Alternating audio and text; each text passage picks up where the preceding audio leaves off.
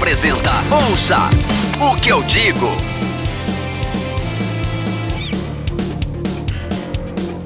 Meninas e meninas, moças, rapazes, senhoras e senhores, tá começando mais um Ouça o que eu digo. Eu sou o Led. Eu sou o João Pereira.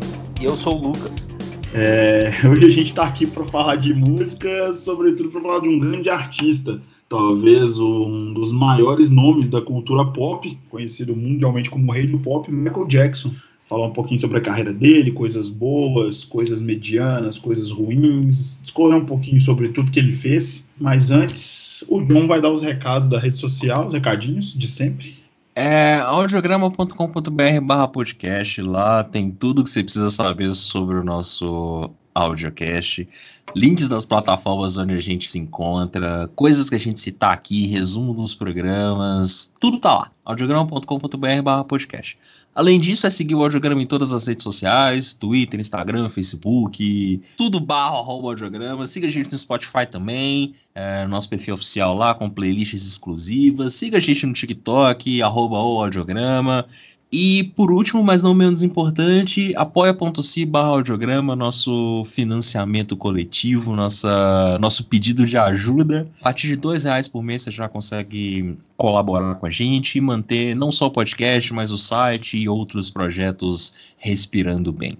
É isso aí, importantíssima essa força que vocês dão pra gente, porque para fazer isso aqui tem um puta rolê, então a gente precisa de uma forcinha para ajudar a continuar fazendo esse rolê pra vocês, né? Esse rolê que a gente tanto gosta. E é isso aí. Ouça o que eu digo. Hoje, igual eu já falei, né? A gente vai passar pelo um pouco da carreira do, do Michael Jackson, a discografia e tudo. E eu não sou um grande especialista, não é segredo para ninguém, né? Carreira, nada de pop, né? De pop, no, no, no estilo pop, eu não sou um grande conhecedor. Mas temos dois especialistas em Michael Jackson aqui hoje, felizmente. Não, e... só. não tira, não, não, tira o seu da reta. Tá? Sou fã, mas não, especialista é só um. Não sei não que na hora de ficar mandando é. escutar o Off the Wall todo dia, você gosta. ah, é, mas é isso aí, cara. Bom pra caramba, assim, foi uma, boa, uma grande oportunidade para eu conhecer melhor a carreira do cara. O cara é realmente muito foda. Tem três, pelo menos três ou quatro discos ali que são obras-primas de verdade, mas assim, é, o John vai falar um pouquinho agora, o John mais o Lucas, a gente vai ter, tem que passar ali no, no, no pré no pré off the wall, né, para chegar aí onde chegar no Michael Jackson mesmo, do off the wall para frente, a gente precisa falar um pouquinho do início. Bom, então, antes de começar, é importante a gente deixar claro aqui que a gente só vai falar da discografia do Michael Jackson. Não vamos entrar em polêmicas, em documentários, em acusações, em excentricidades e tudo mais. Mas enfim. Não, é, podcast só sobre isso também, né? Sobre... É, não, dá, dá para fazer um podcast Ele, só sobre polêmicas e tudo mais. Eu digo, a gente já gravou um só sobre separar o artista da obra. Lembra? É, Ele, sim, a gente falou do Sim, verdade. Também. Bem lembrado.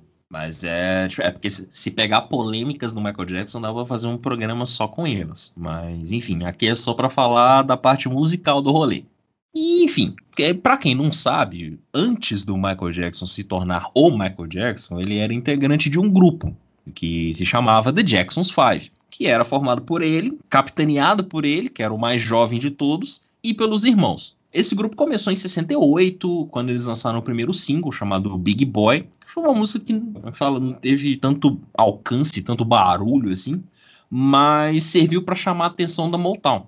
A Motown, grande gravadora, que provavelmente todo mundo já ouviu falar alguma vez na vida, ouviu a música e achou interessante e acabou contratando o Jackson's Five, levando o grupo para o seu espólio ali para debaixo da sua asa. E daquele ponto, de 1969 em diante, a banda virou talvez uma das grandes estrelas da Motown e, e provavelmente um dos nomes que mais rendeu dinheiro para a Motown.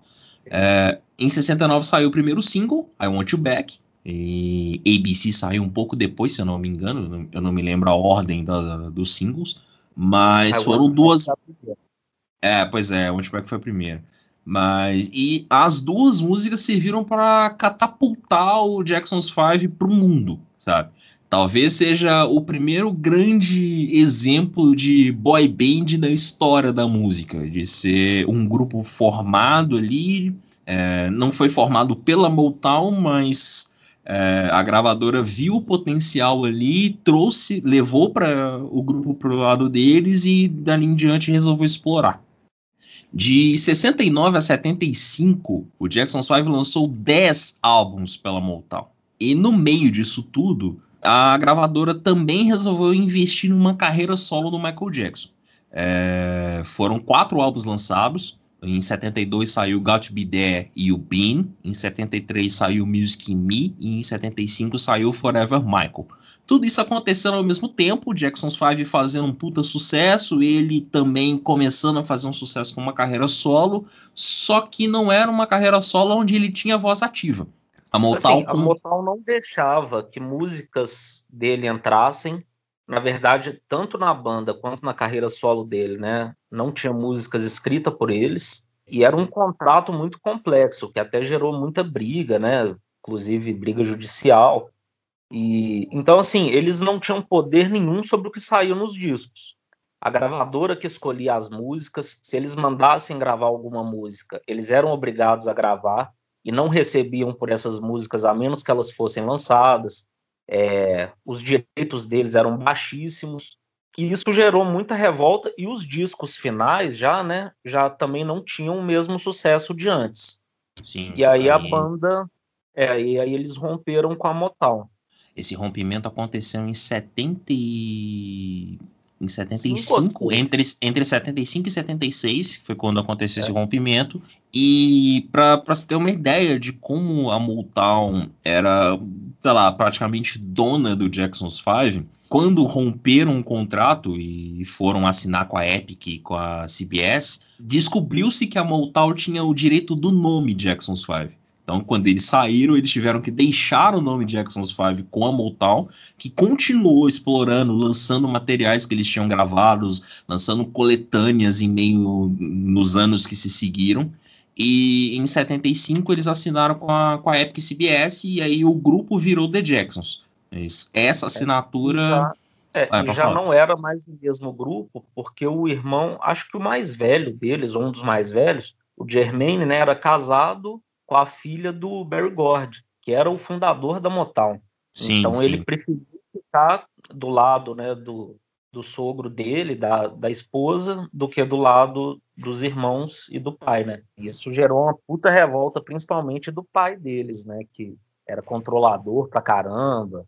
O lance dos abusos, principalmente do pai do, do, do, do pai, principalmente com o Michael, é, eu sei que a gente não vai entrar nesse tipo de coisa, mas é, é, rolava isso mesmo, ele era controlador com a carreira, ele que, que botava os moleques pra cima, ele que teve a ideia do grupo, foi isso? Você sabe dizer? Até onde eu sei, ele era a mente por trás ali e era a pessoa que ganhava, né? Era quem assinava os contratos e tudo mais. Então, tinha sim um. Como é fala? É, eu não sei qual, qual palavra definir, porque eu não, eu não tenho uma, vamos dizer assim, um carinho pelo Joe Jackson, sabe? Então, assim, ele tá muito longe de ser uma pessoa admirável, sabe? Entendo. É, assim, se teve um mérito dele, foi acreditar totalmente nos filhos e, sabe, apostar tudo neles. Mas assim, ele mas... espancava os meninos ele era bem babaca nisso mesmo. É. Por qualquer é... coisa, assim, ele espancava, e mesmo quando eles eram pequenos. É. é. eu lembro, no, tem um livro dele que conta vários episódios assim. Ele chegou a espancar o Michael Jackson, o Michael Jackson devia ter uns 5 anos. Espancar mesmo. E, assim, não foi ele exatamente que descobriu o talento dos filhos. Os filhos começaram a tocar escondido. Ele foi músico na, na juventude, mas não deu certo. E aí tinha uns instrumentos que ficavam meio escondidos em casa. E os meninos aprenderam a tocar, e aí ele viu que os meninos é, aprenderam e, e, achou que eles tinham talento, e aí que ele foi investir neles. Mas no, de início não foi uma ideia dele. Entendi. E tem, tem aquela coisa então, também, né? É, um ponto é você acreditar no talento das, das, dos seus filhos. Outro ponto é você ver que você pode ganhar dinheiro com seus filhos, sabe? Exatamente. E, e para mim o Joey tá nesse segundo grupo, sabe? Acho que ele, ele, não, ele não viu. Ele, ah, ele. Ok, ele viu que, que tinha um talento e tudo mais. Mas ele não, não acreditou ali porque ele viu que tinha talento. Ele acreditou porque ele viu que ele poderia ganhar dinheiro em cima. Entendo, entendo. Uma mistura de dar oportunidade para fazer um investimento a médio e longo prazo. Exatamente, exatamente. Era, era um investimento a médio e longo prazo, com toda certeza. Mas enfim, é, daí eles saíram da Motown em 75, assinaram com a, com a Epic, e aí só para se ter uma ideia, entre 76 e 78 eles lançaram três álbuns como The Jacksons, nenhum deles assim teve grande repercussão e tal, acho que o grupo já vinha num certo declínio, e o Michael Jackson já começando a pensar numa, numa carreira solo. Então, ele não lançou nada entre 75 e 79, muito porque ele estava tentando, sei lá, encontrar um caminho do que fazer e buscar, me fala, um avanço mesmo de carreira, tentar alguma coisa que fosse que fizesse sentido para ele, e também porque ele estava envolvido no filme The Wiz, que saiu em 78. Então ficou nessa aí, ele ficou meio que preocupado com o filme, pensando no que fazer, então ele teve esses foram os primeiros quatro anos ali de hiato, né, do Michael Jackson, vamos dizer assim, pensando em carreira solo. E aí a gente chega no Off the Wall, o primeiro álbum da, dessa fase gloriosa do Michael Jackson, se assim podemos dizer, que saiu em 79. É o, o, o início de uma parceria com Quincy Jones. De maneira maravilhosa. Sim, é, talvez uma das maiores parcerias da carreira, ou uma das parcerias mais de maior visibilidade da carreira do Quincy Jones, como a gente lembrou no programa passado, né, que a gente falou um pouco sobre ele. Bem frutífera, rendeu grana, com certeza, rendeu Grammys, rendeu visibilidade, rendeu uma sim, porrada de sim. Né, cara? Rendeu tudo. Rendeu, rendeu tudo, exatamente. E... e começou de uma forma curiosa, né? É, pelo menos a história que eu já li numa biografia do Michael é que o Michael Jackson ligou para o Quincy Jones para pedir uma dica de produtor. E aí o Quincy Jones falou: sou eu. Exatamente. E aí, assim, também, né? Aí sim, já. Por isso que a gente vai começar nele, falando de carreira solo, né? Aí já é um disco com composições do Michael Jackson, ele podendo escolher quem ia trabalhar com ele, escolhendo produtor já realmente com ele tomando a frente da carreira dele. É, é o Michael Jackson começando também a trabalhar como coprodutor, né? Ele coproduz três músicas do disco, né? Don't Stop to Get Enough, Working Day and Night e Get on the Floor. Também as mesmas três músicas são de composição dele. É, acho que a, a primeira grande, me fala, mostra, né, do que o Michael Jackson tinha para oferecer sem ser só o, o cantor. É. É um disco muito bem produzido, né, cara? É impressionante a quantidade de. de como, é, como é utilizado tudo no disco, assim. Tem uma base de percussão muito boa, dá pra você escutar é, nitidamente a percussão, baixo muito bem tocado. É um disco maravilhoso. Sem contar que o, Jackson, o Michael Jackson tá muito afinado no disco, né, cara? Ele tá muito afim de cantar. Então, assim, o disco foi um casamento perfeito de tudo que foi, que foi proposto ali no disco, né? Sim, e tem até algumas curiosidades, né? Você falou de percussão no disco. Tem um percussionista brasileiro que gravou com muita gente, que é o Paulinho da Costa, um cara fodaço. Ele gravou, acho que com Bob Dylan, com Eric Clapton, com B.B. King, com a Madonna, e, e tá nesse disco. O baixo é o Louis Johnson, que é um dos meus ídolos, assim, para mim, um dos maiores baixistas. E para mim, assim, na questão instrumental do disco, acho que ele rouba a cena, assim cara é foda. Tem algumas músicas, tipo Get on the Floor, né? Que inclusive ele fez com o Michael Jackson. O baixo dessa música é indecente.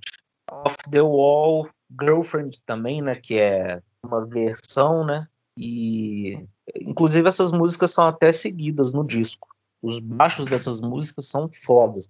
É um disco que ele já começa a mostrar um pouco do que. Fala do, do que o Michael Jackson via da, da música, do que ele via de carreira e começa a mostrar um pouco do comportamento que a gente vai ver ao longo dos próximos álbuns, que é um cara que trabalha muito com o que está fazendo sucesso ali no, no momento, mas tá tentando Sim. dar um passo à frente. Então, você tinha muito da Motown ali no disco. É o R&B, é aquele funk, aquela disco music ali, sabe? Só que aí você já tem umas pitadas de outras coisas, né? Você já vai assimilando ali um pouco de, do pop, um pouco do soul, ele já vai buscando outras coisas que não eram tão evidentes assim, né, na época, na era Motown, né? Girlfriend é uma, é uma grande canção pop já, né, cara? Se você for parar pra pensar. É, é, ela não tem nada muita. Eu acho que ela mesma, ela é uma, uma, uma música mais lenta, não é isso? Girlfriend é uma música lenta, se vocês podemos dizer. Mas eu não sei se você tá falando de Girlfriend ou se você tá falando de She's Out of My Life ou de I Can't Help. Não, acho que é Girlfriend é. mesmo. Enfim, é, é uma música que ela já não tem uma grande pegada. Eu devia ter tido o trabalho de anotar? Deveria. Porém, eu não anotei. Então. Não, ela, ela não é acelerada, mas ela é um pouco mais animada. É, o que eu quis dizer é que ela não tem, não tem essa pegada mais funkeada que a gente tá falando. Ela já é uma grande, uma música pop mesmo, assim. Sim, então, sim. Então ele já fleta bastante com esse lado, assim. E esse disco, ele foi lançado em 79, correto? Isso. Isso. Tivemos algum clipe desse, de, de alguma música desse disco? Ele já tinha, já estava enveredando por, pelos caminhos do, do audiovisual ou ainda não? Não, Cara, né? Tive, não, tivemos. É, Don't Stop to Get Enough, que teve clipe. Rock With You teve clipe, se eu não me engano. Caraca. Teve esse, esses clipes, mas não eram aquelas super produções que, ah, que ele sim, veio é... depois. Ah, tá. Pra... Don't é, Stop to Get Enough é um negócio bem basicão mesmo, de. Como é que fala? É, parecendo uma discoteca velha e tal, e aí, tipo, tem umas umas sobreposições de imagem que se assistindo hoje você fica, meu Deus, que coisa horrorosa, que trem mal feito pro caralho, sabe? Mas era isso, é, era o começo ali, sabe? Acho que eu já vi esse clipe, sim, assim, pelo menos uma vez, acho que eu já vi. Parece aquela imagem que fica indo e vindo, né? Com uns globos, uns globos giratórios. Sim, exato, exatamente. É, e é isso mesmo, é isso mesmo. E para você jovem, foi a abertura do video show durante, sei lá, 40 anos. Você... É. Acho que durante todo momento que o video show teve uma abertura, essa música tocou. Essa música tocou, exatamente. E assim, é um disco foda, é até meu favorito do Michael. Eu, assim, ele e o Thriller são os favoritos, mas é um tipo de música que eu gosto mais, então ele é meu favorito. E é curioso que o Michael Jackson ficou muito puto com o resultado final, porque foi um disco que só ganhou um Grammy. Sim ele conta que teve uma crise de choro, que ele não conseguia parar de chorar nem a pau. E aí o pai dele, na mesma hora, virou e falou assim: "Ah, tá vendo? Você tem que voltar a fazer coisas com a família. Isso de carreira solo não vai te render tanto." E tentou fazer ele voltar para a banda. Exatamente. Ele, uma coisa que deixou ele muito puto foi que não ganhou como disco do ano, mas também foi um ano assim, eu não sei qual disco ganhou, na verdade, eu até dei mole, devia ter procurado, mas assim, teve o London Calling, teve The Wall do Pink Floyd, teve o disco Joy Division, né? Não foi um ano muito fácil de concorrer. E assim, o disco foi um puta sucesso comercial. Vendeu pra caramba. E ainda assim ele falou: não, no próximo disco que eu fizer, todo mundo vai ver. Aí sim eu vou arrebentar. Ele não estava errado. A capa é meio ruim, né? Ah, o, o disco ele tem uma, como é que fala, um trabalho visual muito fraco, sabe? É, a, a capa não é. Capa. Ah, eu, eu acho a capa estranha. Eu gosto de uma da capa que saiu de uma edição especial, que é uma capa focada no pé dele. Ah, tá. Que, é, que é, é como se fosse uma continuação da a, uma foto na vertical. É como se fosse a parte de baixo da foto que não aparece na, na capa original. O disco é maravilhoso, mas a capa é zoada. Desculpa. Sim, sim.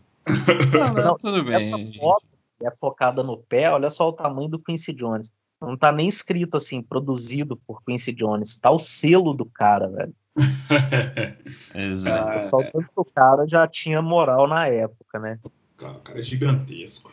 Aí, só, só pra repassar aqui, você perguntou dos clipes, né?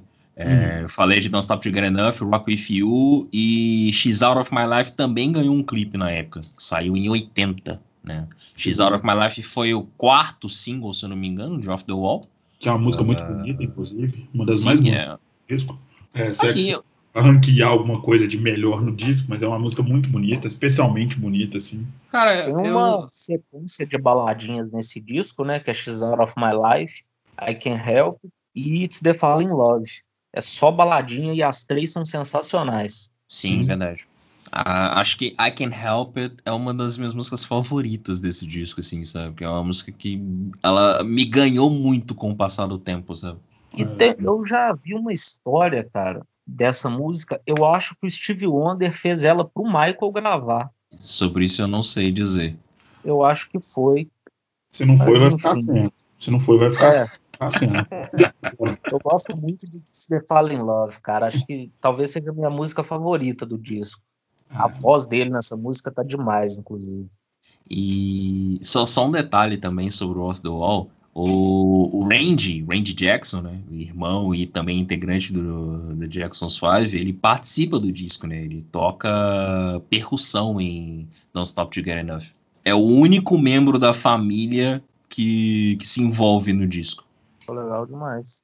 Enfim, é, o Off the Wall é isso, né? Ele, é só isso. Ele, é só, é só um dos grandes discos da, da história da música. É o disco que mostrou o potencial que o Michael Jackson tinha para a música pop e para o mundo de uma forma geral.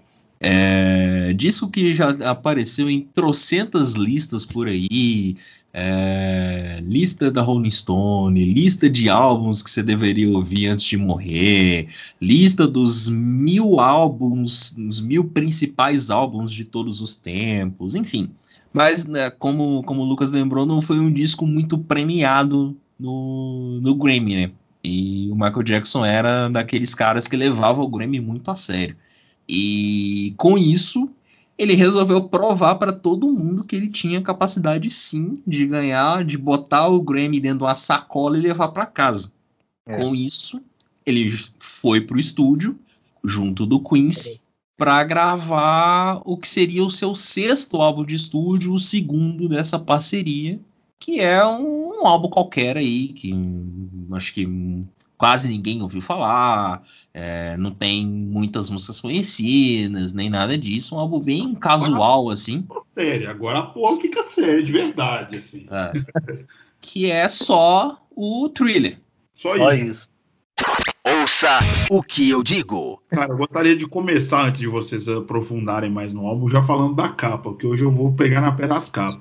A capa do thriller, a capa original do thriller, é, não me agrada também, não. Ela é um pouco mais madura do que a do Off the Wall e tal, mas no, na edição de 25 anos, aquele box deluxe maravilhosa, a capa é bem da hora, né, velho? Que é ele vestido com a roupa do clipe cercado, tipo, por uma pintura de zumbis, assim, um negócio muito louco. As, as coisas mais recentes são legais, né? Do Dangerous pra cá, as capas melhoram, né? É, melhor. É, acho que é, é o reflexo da, da época também, né? É, pois é, porque, tipo assim, era muito focado nele a, as capas, assim, as, a, as capas dos três primeiros discos, dos principais, assim, do, do, dos, talvez os três maiores discos da carreira dele, são ele na capa. Não tem nada muito, só trocar roupa. Mas, enfim, é, falemos do, do, do, que interessa, o thriller. É, antes do disco sair, ele escutou o disco e achou que estava péssimo e mandou o Quincy Jones remixar. E acho que, assim, é, aumentando o volume da voz, diminuindo alguns efeitos, e foi um trabalho, assim, razoavelmente demorado, mas aí, quando terminou, sim, ele ficou muito satisfeito e falou, não, vai estourar e tal. E aí o Quincy Jones e mais algum cara que eu não lembro quem da equipe falaram assim com o Michael Jackson. É, Olha, Michael, o mercado tá meio difícil, vender disco tá difícil, então, assim, não espere vender muito o thriller. Acho que não vai dar para vender muita coisa, não. E se vender 2 milhões já tá bom. 2 milhões hoje em dia já é um sucesso. E aí ele ficou irritado pra caramba, é, ficou puto, saiu xingando tudo. Até deu um piti lá, acho que não foi muito sério, não, mas até ameaçou não lançar o disco, imagina. Mas aí depois. Hum. mas depois resolveu lançar, ainda bem. Bom, é, só para só você ter uma ideia, né, essa estimativa de 2 milhões de vendas, ele conseguiu vendendo o disco só no Canadá. Só as vendas do Canadá já bateram os 2 é. milhões. Deu 2 milhões e 400 no Canadá. É. Eu acho que até, assim, um ano depois do disco ser lançado, ele estava vendendo 300 mil por semana. Pois é, não, o disco teve uma alta rotação, vendeu pra caralho. É... O, o Michael Foi... é um artista com todos os, os requintes de arte, com todos os as peculiaridades de um grande artista, né, cara? Ele era muito exigente no estúdio, né? Eu não sabia disso. Vocês falando aí agora, o que vocês estão falando, ele era um cara muito exigente, né? É, tem até uma coisa que. Até bom você ter lembrado disso, Ed. O Quincy Jones deu uma entrevista é, durante as gravações do Off the Wall e ele falou assim: olha, Michael Jackson é muito disciplinado, é, assim, o horário no estúdio é muito caro, então é, às vezes você perde muito tempo ali ensaiando. Só que com o Michael Jackson não, ele já chega com tudo pronto. Ele é muito dedicado. E aí ele até fala assim: eu acho que ele vai ser o grande artista dos anos 80 e 90. É, foi de defeito. Exato. E, e, assim, né, acho que a, essa exigência do Michael Jackson, e também voltando um pouquinho na, na única polêmica que a gente entrou ao longo deste programa, uhum. tem também é um pouco de influência, né, do que ele viveu no passado, sabe? Aquela Era coisa de querer sempre, ter sempre que fazer o melhor, de não poder decepcionar, enfim. Essas coisas, querendo ou não, acabam influenciando. E você leva isso para sua vida. A partir do momento que você é criado desde, sei lá, 11, 12 anos, correndo risco, sei lá, de apanhar por horas seguidas, você acaba criando essa, essa coisa na sua cabeça, né? De ter que fazer o melhor e de buscar sempre, enfim, de evoluir sempre. É, isso, ah, sei lá, isso acaba se refletindo na carreira dele num todo, né? Até mesmo nos, nos trabalhos mais recentes tinha muito dessa, dessa cobrança, desse, desse cuidado, sabe? Talvez isso não se refletiu muito na qualidade, mas enfim, isso a gente vai falar mais para frente. É... Bom, em, eles foram né, para o estúdio em se eu não me engano, em abril de, de 82, que foi quando uh, a banda e o Michael entraram efetivamente em estúdio para gravar as músicas. Todo o orçamento de produção do disco foi de 750 mil dólares, foi o é. custo de gravação do disco. É, e o Quincy Jones foi quem bancou essa, essa gravação. E, e, mais uma vez o Michael Jackson começa, vai falar, vai ampliando o seu envolvimento no trabalho, né? A gente falou que no, no Off the Wall ele coproduziu três músicas. É, nesse, no thriller, ele coproduz quatro das nove. É, Wanna Be Starting Something, The Girl's Mine, que tem participação do Paul McCartney, Beat It e Billie Jean. E, e Beat são... tem a participação do Van Halen, né? Exatamente, tem a de Van, Van Halen. E também são as quatro músicas que ele compôs. As quatro ele compôs sozinho. Não teve nenhuma, nenhuma, nenhuma colaboração na letra, né? É, cara, é, vou, vou, antes de vocês continuarem, eu vou, eu vou dizer que a Wanna Be Start Something é a música do disco, apesar de ter uma sequência de thriller, Billy e Billie Jean, que dispensam qualquer apresentação, essa música para mim que, a, que abre o disco é a que me deixou chapado no disco, cara. Eu, eu não consegui encontrar nenhum defeito, não que as outras tenham, mas assim, a música me surpreende demais, porque tem uma pegada que eu nunca tinha ouvido, sacou? Assim, eu, eu, eu não conhecia a música de verdade. Eu acho a música genial, genial. Sim. Um disco que começa com uma música que tem um nível, que tem uma qualidade dessa, é, a tendência é virar o que virou mesmo, cara. A música é muito boa, muito boa. E, e o disco tem pelo menos quatro sucessos absolutos da carreira do Michael Jackson, né, cara? Quatro grandes clássicos, assim, que é Thriller, Beat It, Billie Jean e The Girl's Mind também, com o Paul McCartney, é bem, é bem conhecida do grande público, assim. Sete músicas, né, John? Das nove chegaram no número um. É, foram sete singles lançados, né? Todos os sete chegaram no número um. The Girl's Mind. Eu acho que são as sete primeiras do disco.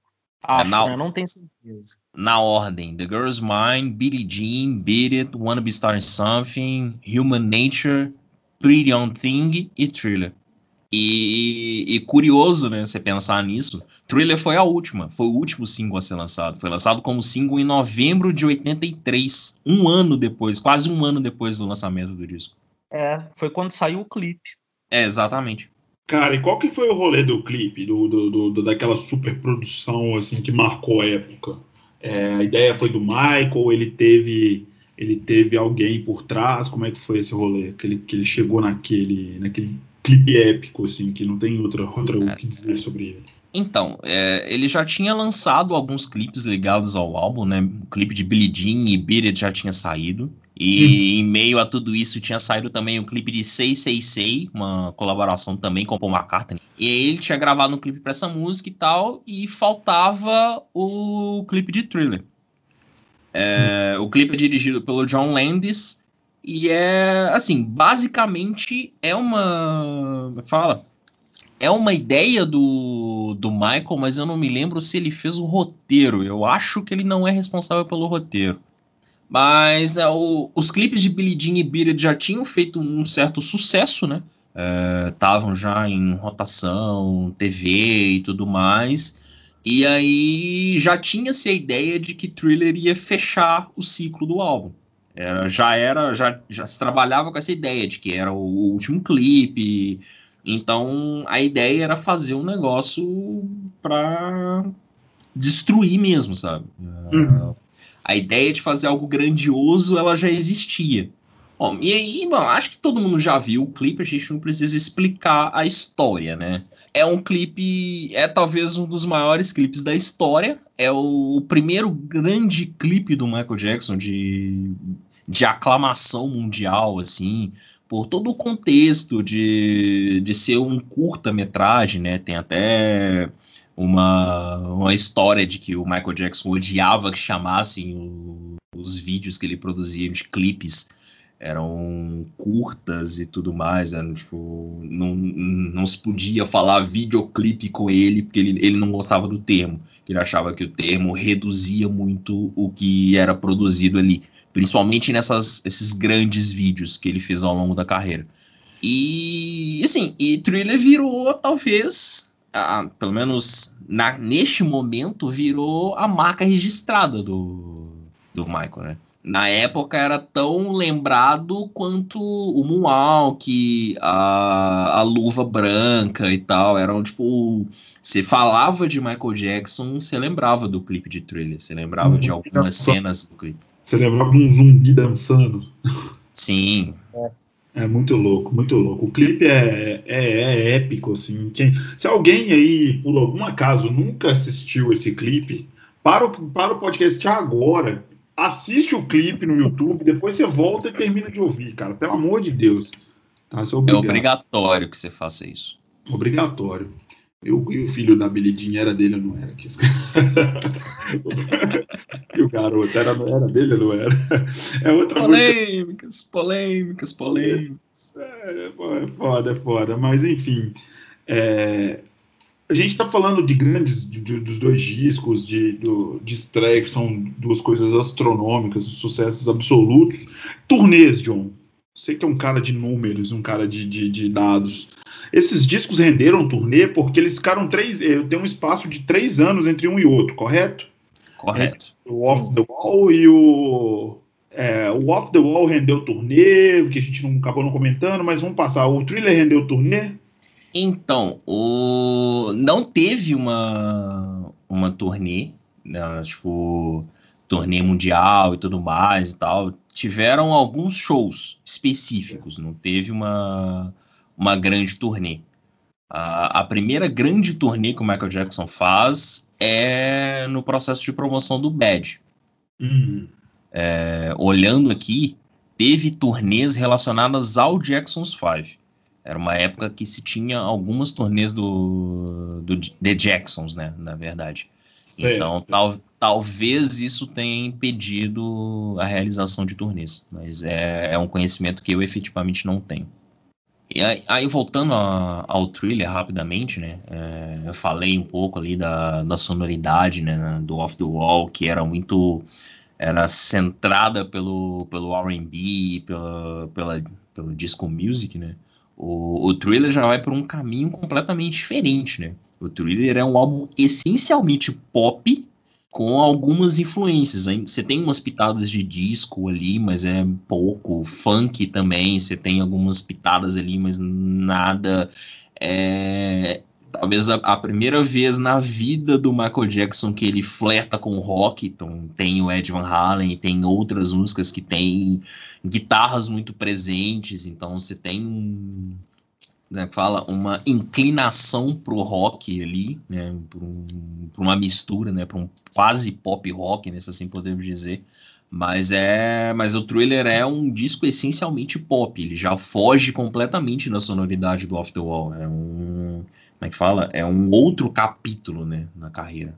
Sim. É, Os discos deles são bem datados, né, John? Assim, acho que dá para ver muito bem qual ano que foi cada um. Sim, eles, eles se relacionam muito, né, com a época que foram lançados. E, e quando a gente fala, a gente fala datado, não é aquele datado ruim, sabe? De ser um negócio. Ah, não, é. é. nossa, que coisa, tá soando tal. Não, não, é, um, não é um datado ruim. É um, é um disco que você pega e você consegue definir de qual época ele é muito claramente, assim. Então, você pega o Off the Wall para ouvir, ele é bem ali fim da década de 70 mesmo, ele se relaciona claramente com o que está acontecendo ali, mas ele não deixa de ser um disco inovador por começar a apostar em outras coisas. O Thriller é a mesma coisa. Assim, de seguir as tendências, mas conseguir dar uma cara nova, assim, para elas. E, e o Thriller é muito isso, ele, ele é, ele tem essa cara de começo dos anos 80, ali 82, 83 ali, ele se encaixa muito na sonoridade do que era produzido, do que fazia sucesso naquela época, mas ele já estava olhando mais para frente. Ele já tinha inclinações ali do que poderia vir a fazer sucesso mais para frente, de um, coisas que ele poderia explorar, enfim. É, e para vocês é o melhor disco dele? Eu, é o disco que eu mais gostei, de verdade. Não sei se é o melhor, porque eu não tenho nem bagagem para dizer isso, na verdade. Assim. Eu não me considero, de verdade, assim, eu não me considero é, apto a dizer o que é melhor o que é pior na carreira do Michael. Porém, é o disco que eu mais gostei de ouvir. De Cara, eu, eu tenho fases, eu tenho fases real, assim. Então, tipo, eu já achei todos os álbuns, quer dizer, todos os quatro álbuns ali da fase clássica, em algum momento eles já foram os melhores para mim. Então, Tipo, isso muda muito. Até porque a hora Be Starting Something me, realmente me pegou forte, assim, a música. Não, ah. é, é, uma, é uma música gigantesca, assim. É, ela é gigantesca mesmo, assim. Ela tem, ela tem uma base de meia eletrônica na, na música, que é, é, extremamente elegante, cara. É, é, é, eu não sei, não sei definir direito. É, é, pra mim, é o exemplo de música foda pra caralho, entendeu? Que se eu ficar aqui tentando achar palavra, eu não vou conseguir explicar. Pega aí, quem tá ouvindo, pega e escuta a música. De preferência com fone de ouvido bem potente, ou então com um som bem alto, sabe? Tem um grave muito bem, bem, um grave bem equilibrado. Você vai entender o que eu tô querendo dizer. A música é gigantesca, ela é maravilhosa. Uh, o disco tem nove músicas, né? Na, na sua versão original, né? É, ganhou algumas versões ao longo da vida, mas enfim, vamos focar no, no tradicional, né? O, a gente estava falando sobre participações, né? É, eu, eu até falei que tipo era o, único membro da família, que o Randy tinha sido o único membro da família a trabalhar com o Michael nessa fase premiada. Mas não, a, a Latoya faz backing vocals também. A Latoya e a Janet. Em Pretty Young Thing, elas fazem os backing vocals da música. O, você tinha falado do Louis Johnson, né? O Louis Johnson tem participação importantíssima no disco. Ele grava baixo de cinco das nove músicas e é responsável pelas palmas em Pretty Young Thing. A gente tem o Paulinho da Costa fazendo percussão em Wanna Be Starting Something, em Human Nature também, enfim vi uma matéria que ele toca cuíca em I Wanna Star Something. Então, tipo, tem, tem alguns nomes, né, conhecidos ali da época, né? Tem o Rod Temperton, tem o Ed Van Halen, que a gente já tinha citado, tem o Vincent Price, que faz aquela voz de thriller, a tradicional voz de thriller, que todo mundo lembra em algum momento, enfim. É, é um disco é um disco bem arranjado, né? Arranjado pelo, pelo Quincy, e é talvez, falando-se de álbuns é o maior êxito da carreira do Michael Jackson em números, né? Foi líder em trocentos países, vendeu trocentas milhões de cópias. É, durante muito tempo foi o álbum mais vendido de todos os tempos. Eu ainda eu não sei se ainda é, não, não tenho essa informação, mas por muito tempo foi o álbum é. mais vendido. É, acumulou discos de platina, discos de diamante em diversos locais do mundo. Até onde eu hum. sei, ele continua sendo. O que ele não tinha de recorde, assim, entre os mais importantes, vamos dizer assim, era de disco mais vendido dos Estados Unidos. Ah, é, ele não era, aí passou a ser, logo depois que ele morreu, esse disco passou a vender muito de novo. Aí ele passou na frente, só que depois, acho que ele é, voltou para o segundo lugar por conta de uma coletânea do. Caralho, me fugiu o nome da banda aqui. Dos Eagles. Entendi. Aí essa coletânea dos Eagles é o disco mais vendido dos Estados Unidos. Uhum. Merda, né, velho? O Eagles nem é tão bom assim. Tô zoando. oh, Eagles, assim, eu não conheço tanto a banda, mas nos Estados Unidos eles são uma religião, cara. Eu começo afiado, eu também não, eu só conheço Hotel Califórnia, sinceramente. É, dizer... eu sou bem leigo também, eu não posso nem falar muita coisa, não. É. O. Só... O que você achou, John? Eu achei, só, só pra citar aqui sobre o Grammy, né? A gente falou no Off the Wall que ele não. Não, não, não se consagrou né, no Grammy e que ele queria retornar e mostrar para todo mundo que ele poderia ganhar, né? O Thriller é responsável por algumas coisas né, na, na vida do Michael Jackson relacionado ao Grammy. Por exemplo, no ano de 84, que foi o ano que o, que o Thriller concorreu ao, ao Grammy, o Michael levou oito Grammys para casa.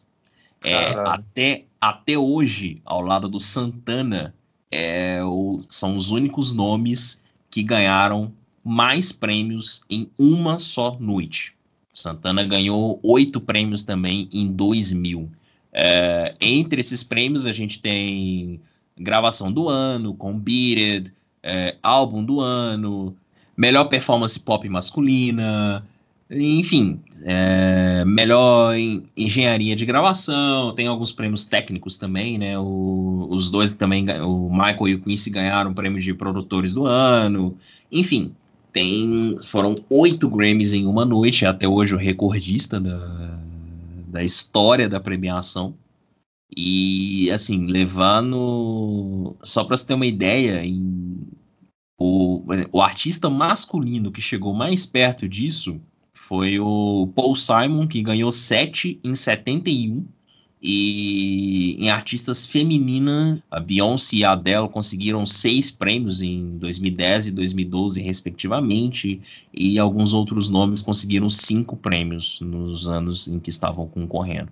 Mas enfim, até hoje o Michael Jackson é recordista com oito Grammys em um mesmo ano e tal. E é um prêmio, quer dizer, é um número bem difícil de ser batido.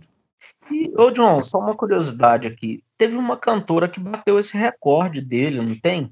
É de sete músicas do mesmo disco número um. Foi a Katy Perry. A Katy Perry, né? Foi a Katy Perry naquele disco que tem Firework. Qual que é o nome do disco? É, Teenage então... Dream. Eu não, eu não lembro qual foi o nome do disco. Qual é o nome do disco? Deixa eu Vou, não estou enrolando aqui porque eu estou acessando a minha Deep Web para tentar encontrar essa informação. É, exatamente, foi o Teenage Dream que saiu em 2010. E aí, bom, tivemos o thriller, tivemos todo o sucesso, a aclamação e tudo mais. O Michael Jackson virou ali o rei da música pop, era o cara que foi o cara que pegou o Grammy, praticamente botou o Grammy dentro da caixa e levou para casa, tipo, me dá aqui que é meu, sabe, não quero saber, foda-se vocês. E, e aí criou-se muita expectativa em torno do próximo álbum, né? O que que, que, que viria, né? O que, que o Michael Jackson ia fazer e tudo mais.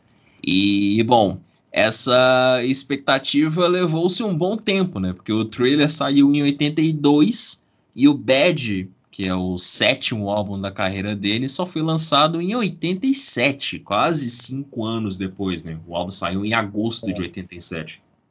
E isso eu acho uma coisa legal, cara, assim, porque a gente falando perfeccionismo dele, eu acho que isso mostra assim o respeito que ele tinha com a carreira, de não lançar qualquer coisa só por lançar, sabe? Sim, sim. Tem muito e disso. Eu imaginando o desespero da gravadora. assim, o cara. É, então. Sei, a... Porque, imagina, o cara lança. Tava, tava vendendo pra caralho, velho, ainda, sacou? Não, tudo bem, Ed, mas esse pessoal de gravadora não quer nem saber, não. Eles querem mais dinheiro. E é. assim, pensa bem, se ele lança alguma coisa em 83 ou até 84, né? Porque o disco saiu no final de 82, qualquer porcaria dele venderia 5, 7 milhões. Podia ser um disco medonho que ia vender isso. Qualquer porcaria com uma música foda venderia 15, velho. Não queria lançar nada por lançar. Eu acho isso uma atitude muito foda, velho. Muito o foda. Nome desse negócio aí que não tá nem aí pra nada, que é mais dinheiro, é capitalismo. é, não, mas isso que o Lucas falou é muito verdade. Se ele tivesse lançado, sei lá, o lado B da, da coletânea lá dos anos 90, da, do History, teria vendido pra caralho. Teria, qualquer coisa, qualquer com toda certeza. Mas enfim, mas tem, mas tem um tem, tem dois pontos aí, né? Tem toda, toda essa questão do perfeccionismo, tudo toda toda a preocupação, né, com o álbum sucessor do Michael Jackson, mas tem também o The Jacksons, né, no meio dessa, dessa brincadeira toda, né? E em 84, o Jacksons lançou o Victory, né, que foi o último álbum que o Michael Jackson participou de forma ativa, né? Então, e teve uma turnê de divulgação e tudo mais e tal. O Michael começou a trabalhar de fato no Bad a partir de 85, que foi quando encerrou-se a turnê e tudo mais, foi quando ele começou a focar de fato no Bad. Foi um disco que levou mais de dois anos para ser gravado. E aí entra muito esse lado do, do perfeccionismo e tudo mais. Mas enfim, é teve essa estética, né, cara? Não só de musical, mas estética do próprio Michael Jackson. É, o Michael Jackson vira bad boy, né? Ele vira. Bad boy. Vira o um malandrão, vira o um malandrão que vai dar porrada em todo mundo. Ele parou de, de, de, usar aquelas, aquelas, aquela, como é que fala? Aquele paletó de Paquita que ele ia no, no, no que ele foi no Grammy, Fraga e o óculos escuro e tal, e começou a usar uns roupas de couro, a luvinha, é. a luvinha, a luvinha entra nessa época, entra, não entra? A, a luva, a, aquela, a luva ou já vinha? Já vinha de outras épocas? Não, a luva já, a luva é anterior. A, a luva é anterior, né? A, luva é do, da época do Billy Jean, né? Ela ficou consagrada no Billy Jean. É verdade, é verdade. Você tem razão. Mas, mas essa, couro, essa couro, a era a era bad, a era roqueira do, do Michael Jackson. Do Michael Jackson. É a era da jaqueta de couro, é, fala é. do. Como é que é o nome daquela, daqueles troços que fica pregado em jaqueta que roqueiro Spike, usa? Os Spike. Isso, dos é. Spike. É isso aí. Eu sou muito roqueiro, não sei nem o nome dessas porra. É. É, é, é essa era aí, meu filho. É, outra é roqueiro coisa. nunca usou um Spike. Lamentável. Ai, aquilo é feio pra caralho. Cara, é outra coisa que eu não sabia era que ele continuava com o The Jacksons, mesmo sendo o sucesso que era, cara. Ele ficou com a banda ainda. Ah, ficou com a banda, mas, tipo assim, ele ficou com a banda porque tinha um contrato, né? Tinha o, o The Jacksons. É, o The Jacksons eu... tinha um contrato que segurava, mas, Sim. assim, o, o Victory, que saiu em 84 e a, e a turnê de divulgação foi praticamente um martírio para o Michael Jackson.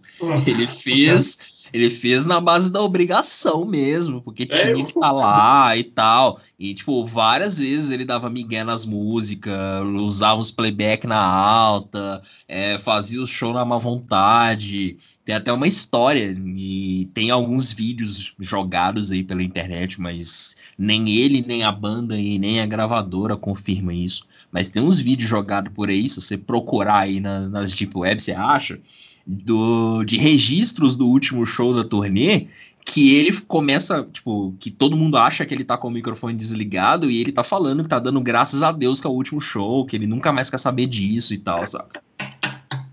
E é, é nesse nível, é. saca? Andando com a ralé, né, velho? É foda, né? O cara, quando leva os dois tem que andar com a ralé, é complicado. Imagina, cara. E, e, assim, você pega o, o Victory. O Victory é um disco sofrível. Sofrível. É, é, é, tal. Eu só não vou dizer que é o pior disco do The Jacksons, porque depois desse eles lançaram um tal de é, Jackson Street, que é um troço pavoroso.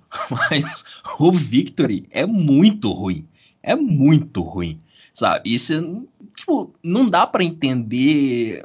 Não dá para conciliar as duas coisas, sabe? Não você dá. tava falando, você tava falando de capas ruins. Abre aí a sua Deep Web e procura a capa do Victory do The Jacksons. É, é pavoroso, pavoroso, pavoroso. E olha que o Michael Jackson assina a produção do disco. Nossa. Nossa. É. Meu Deus. Tem umas coisas muito ruins, velho. Inclusive, o Victory tem a, a parceria mais aleatória, que é a participação do Mick Jagger de State of Shock. Que é uma música que, tipo, os fãs do Michael Jackson reviveram depois, enfim. Mas é, nem, nem o Mick Jagger participando do disco consegue salvar. O resto, acho que só dá para destacar, assim, sendo bem sincero, o State of Shock e a música que abre o disco, Torture. Nossa, a capa é bem ruim mesmo. Meu Deus. Não, a capa é horrorosa. A capa é horrorosa.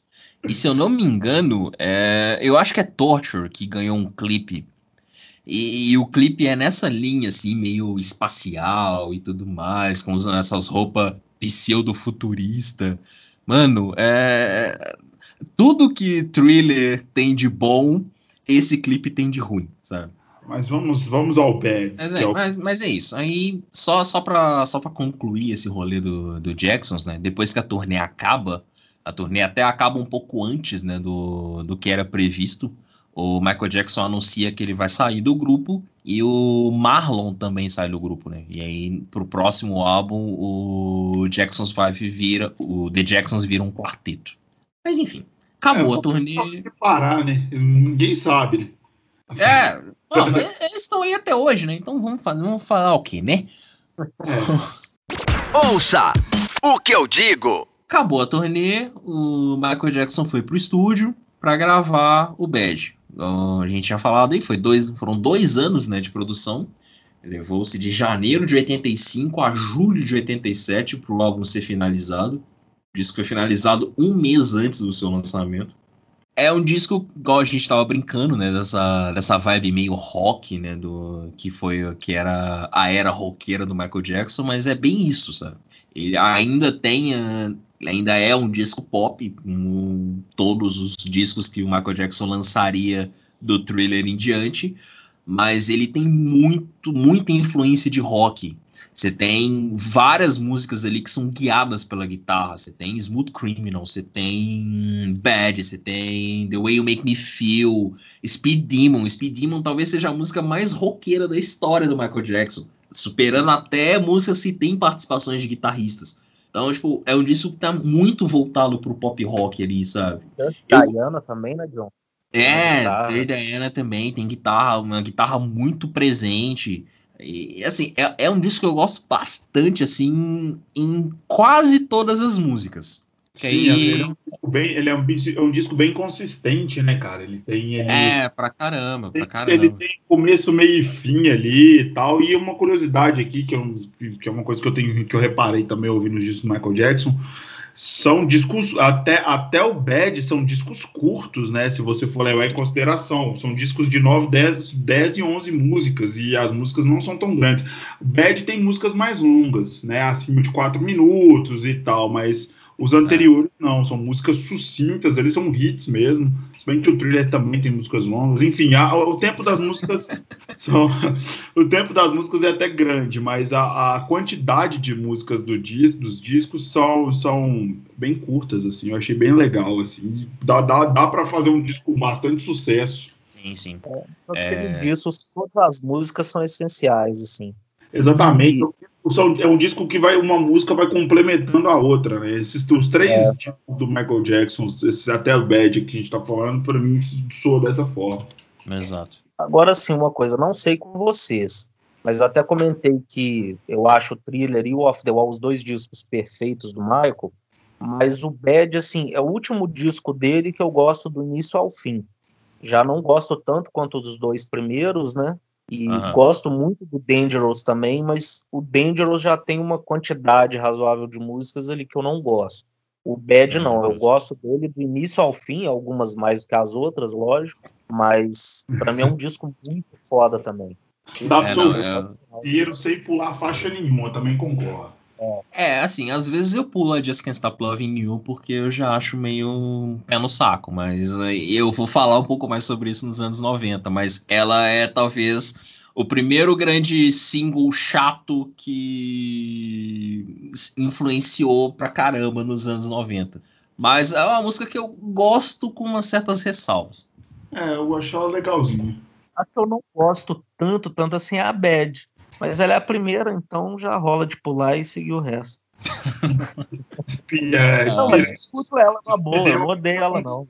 Eu gosto. Já que a gente tá falando, o Speedel me cansa um pouco também, assim, eu acho ela meio, meio sonolenta. Sério?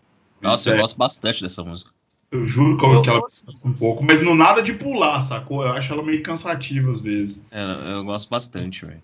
Eu acho que ela é bem diferente, né, do que o Michael Jackson vinha fazendo e até mesmo do álbum, né? Ela, ela, ela tá bem, ela é bem de lado, assim, né? Se você for parar pra pensar. Isso. É, o lance para mim do Bad é que assim, o Off the Wall e o Thriller, praticamente todas as músicas dos dois são muito, muito foda. E nele já tem assim umas músicas que são muito boas. Eu, eu pelo menos gosto muito de Man the Mirror. Eu é, também. Deu também. eu gosto demais. E tem algumas que eu gosto, sabe? Então, eu, eu acho o disco muito foda, mas eu já acho que não, não é tão perfeito e também nem tinha obrigação de ser, né? Porque é muito difícil de ser igual os ah, dois primeiros.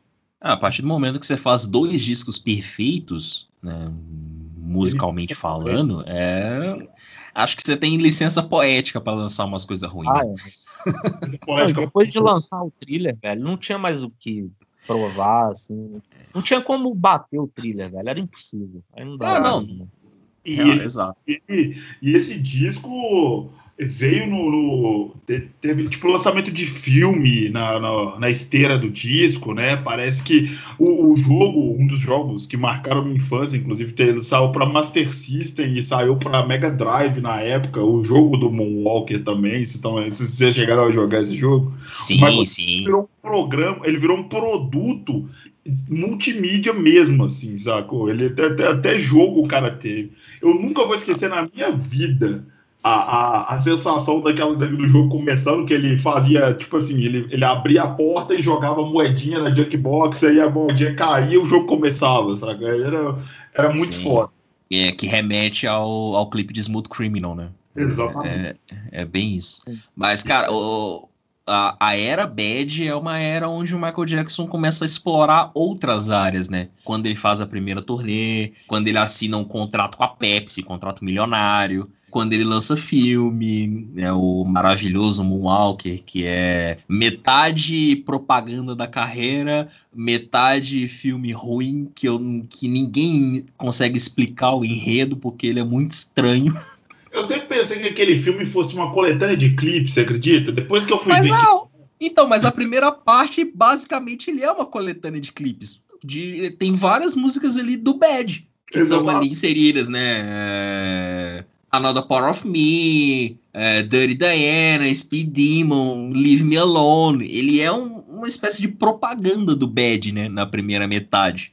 E aí depois entra aquela coisa lá que, que é o filme. É esquisito, ele, ele vira um coelhinho. Depois ele... é, ele vira um coelho, né? E Speed Demon, tá. né?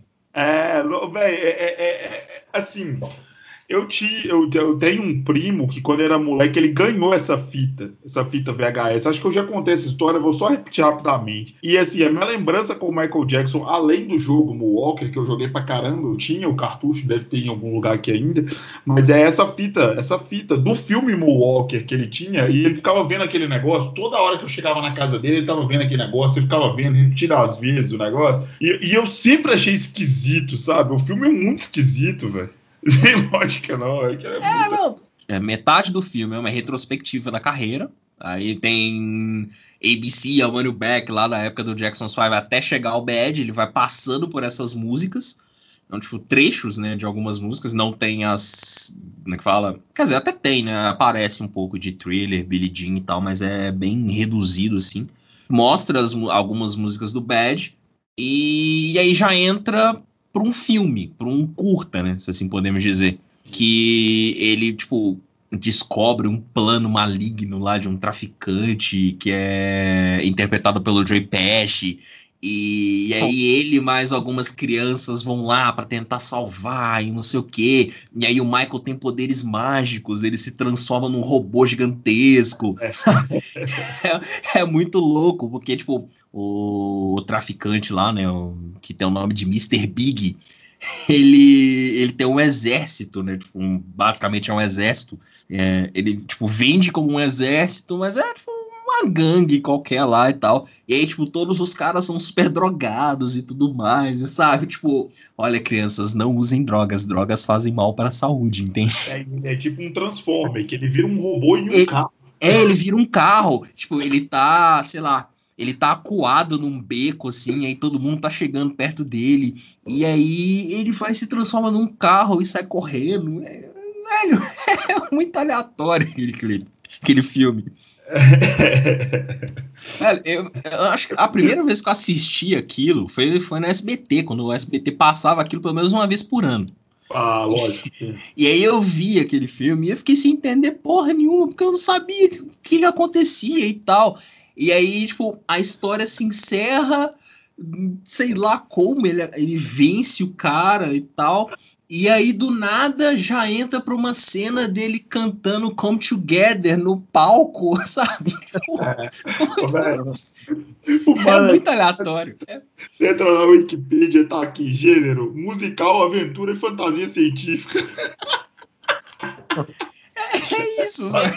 É isso, o filme é isso mesmo, entendeu? É, é, muito aleatório. E, tipo, ele, ele escreveu parte do roteiro, o filme tem quatro diretores sabe? Porque, tipo, soma alguns diretores de clipe com a parte da direção do curta. O Sean Lennon, o filho do John Lennon, participa do filme. É um dos meninos, né, do... que ajudam ele, né, na, na luta contra o mal, enfim. é muito aleatório esse filme. É, é tão aleatório que eu comprei esse filme, eu tenho ele aqui em casa. Meu Deus. Sim. É. Mas é legal para ter mesmo, é de, de, obra de colecionador. Assim, ah, é. sim, aí, aí, já entra a parte fã né, da história, né? É lógico, é. lógico. É, aí é teve, esse, ele foi tão rico essa época aí que foi em 88, mais ou menos, nessa época, que ele comprou o seu rancho Neverland também. Né? Ele... É, sim, foi. acho que a era Bad foi a era que, que ele realmente viu a conta bancária dele ficar cheia, sabe? Não, não, que o assim, thriller, não que o thriller o não assim, mas não que o thriller e o Off the Wall não tenham dado dinheiro pro Michael Jackson, mas é porque o Bad é o primeiro que ele começa a explorar outras coisas. É o primeiro que tem turnê. Eu lembrei do contrato com a ah. Pepsi, é o contrato milionário, sabe? Mas ele já tinha até feito uma compra grande também, que foi a dos direitos dos Beatles. Ah, antes do sim, Bad, verdade, né? É verdade. Isso foi, isso foi entre o Thriller e o Bad, né? Eu não sabia é, eu acho como é que funciona. Ele comprou os direitos autorais, os direitos de, das músicas dos Beatles? Como é que é? É, o que que rola? Uma vez ele conversando com o Paul, o Paul mostrou para ele uma lista de músicas que ele tinha os direitos e falou: olha, toda vez que essa música é tocada eu ganho, sempre que alguém grava essa música eu ganho. E aí contou para ele que ele tinha vendido os direitos dos Beatles quando tinha vinte e poucos anos. Ele, o John Lennon, vendeu vários também. E aí o, o, o Michael fez uma piada. Ele falou: ah, quem sabe eu não compro os direitos. Ele, ah, boa piada. Falou assim. Mas assim, o Paul McCartney mostrou para ele, falou: não, eu ganho muito dinheiro com isso, falando sério. E aí ele correu atrás, ficou sabendo que o pessoal, quem era dono, estava querendo vender. O Paul McCartney, acho que ele fez uma proposta para Yoko, eles comprarem, né, cada um pagar metade, a Yoko não quis o povo acho até que ele foi meio pão duro, pelo que eu sei assim, do, do caso, né? Ele, ele tinha grana de sobra para poder comprar, não comprou e o Michael Jackson comprou. E depois o Paul acho que ficou meio puto com a forma que o Michael Jackson sim, usou, sim. deixou usar as músicas para uns comerciais bobos, e o Paul McCartney não queria. E aí. É, a amizade dos dois estremeceu, né, nessa época. É, Sou é. mais fã do Paul, mas nessa não teve jeito, não. Acho que o Michael tava mais certo. Eu acho que é. tá. Você tá doendo. Tava lá, ah, e uma querendo vender. Que a gente deixou passar também, só assim, beleza que o assunto é discografia, mas também foi antes do Bad, que é o single, né? Que ele compôs junto com o Lionel Rich, que é o We Are the World. Ah, mas isso aí a gente não precisa falar, né? Não? isso aí a gente pode falar. deixar pra lá. Né? Sabe que o melhor pode. da Sabe o que é o melhor da música do, do, do, Depois de anos, isso foi acho que ano passado, eles conseguiram. A internet buscou o Bob Dylan na gravação do disco, na, do, do single, assim, sacou? A cara que o Bob Dylan tava gravando o single, assim. Com certeza ele não sabia a letra e tava de ressaca, velho. Cara, é uma música que fez sucesso mundial, né? Foi, foi é. também um dos grandes singles em que o Michael Jackson se envolveu. Mas é porque eu tenho uma birra com esse lado quero salvar o mundo do Michael Jackson, sabe? E a gente vai entrar nisso quando chegar nos anos 90, porque isso fica é, mais acentuado, sim. mas enfim. É, não, eu não gosto muito da música, não, mas é uma parte muito importante também, né? Da, da ah, não, sim, pra caramba, pra caramba. E assim, e um outro ponto importante, né, dessa era bad é que pela primeira vez o Michael Jackson é coprodutor de todas as músicas do disco. A gente estava falando que ele participou de algumas no North the Wall, aí aumentou um pouquinho a quantidade no Thriller. No Bad, ele realmente pega para ele esse lado de, de produção e é coprodutor em todas as músicas ao lado do Quincy. Reza a lenda que em algumas edições do disco lançadas aí ao redor do mundo, o nome dele aparece primeiro, antes do nome do Quincy. Caralho. Pois é. é e foi a última a parceria dos dois, né? É, o, é o álbum que encerra a parceria, enfim. E aí tem todo, um, tem todo um contexto, né, em torno disso. Mas só para concluir, das 11 músicas do disco, o Michael Jackson compôs oito, né? As outras três músicas não. Mentira, mentira. Esquece tudo que eu falei. Das 11 músicas do disco. esquecer, tá gravado. É. Das 11 músicas do disco, o Michael Jackson compôs nove. Ele só não compôs Man in the Mirror e Just Good Friends. E aí, tipo, isso já mostra que ele tava assumindo as rédeas da carreira, né? Ele tava ganhando dinheiro pra caramba, ele tava investindo na marca dele, fazendo outras coisas além da música, tava assumindo produção, já tava ali trabalhando lado a lado com Quincy Jones em todo o álbum, é, foi responsável pela composição da grande parte do disco. Deve ter aprendido pra caralho com Quincy Jones. Ah, com certeza. Imagina você ter um cara do nível do Quincy Jones durante 10 anos do seu lado. É. E assim, ah, só uma dúvida, você sabe, porque é uma coisa que eu não sei e tenho curiosidade de saber. A relação deles já estava mais desgastada também? Isso também influenciou? Cara, não, não sei dizer se a relação estava desgastada. Acho que nenhum dos dois fala so, falou sobre isso em algum momento da vida, né? O Quincy, até hoje, ele não, ele não entra muito nesse detalhe. Ele sempre fala é. com, com carinho, ele lembra dos êxitos, mas ele não entra muito no, nesse detalhe, né? Do porquê acabou e tudo mais. Então, tipo, então, o que a gente. Provavelmente estava. É, então, assim. Eles evitam falar, evitava, né, o Michael, e ele evita até hoje, então, porque alguma coisa. Mas, assim, acho que não foi briga séria, não. Acho que. É, não, então, o, o que me faz pensar. É, o que me faz pensar que não foi uma briga séria é que os dois mantiveram uma relação pós-bad. Tipo, não era uma coisa do tipo, ah, vem cá que eu vou produzir seus álbuns, ah, é, me ajuda aqui em tal coisa e tal. Não, não era esse tipo de relação. Não era uma relação que eles tiveram durante 10 anos.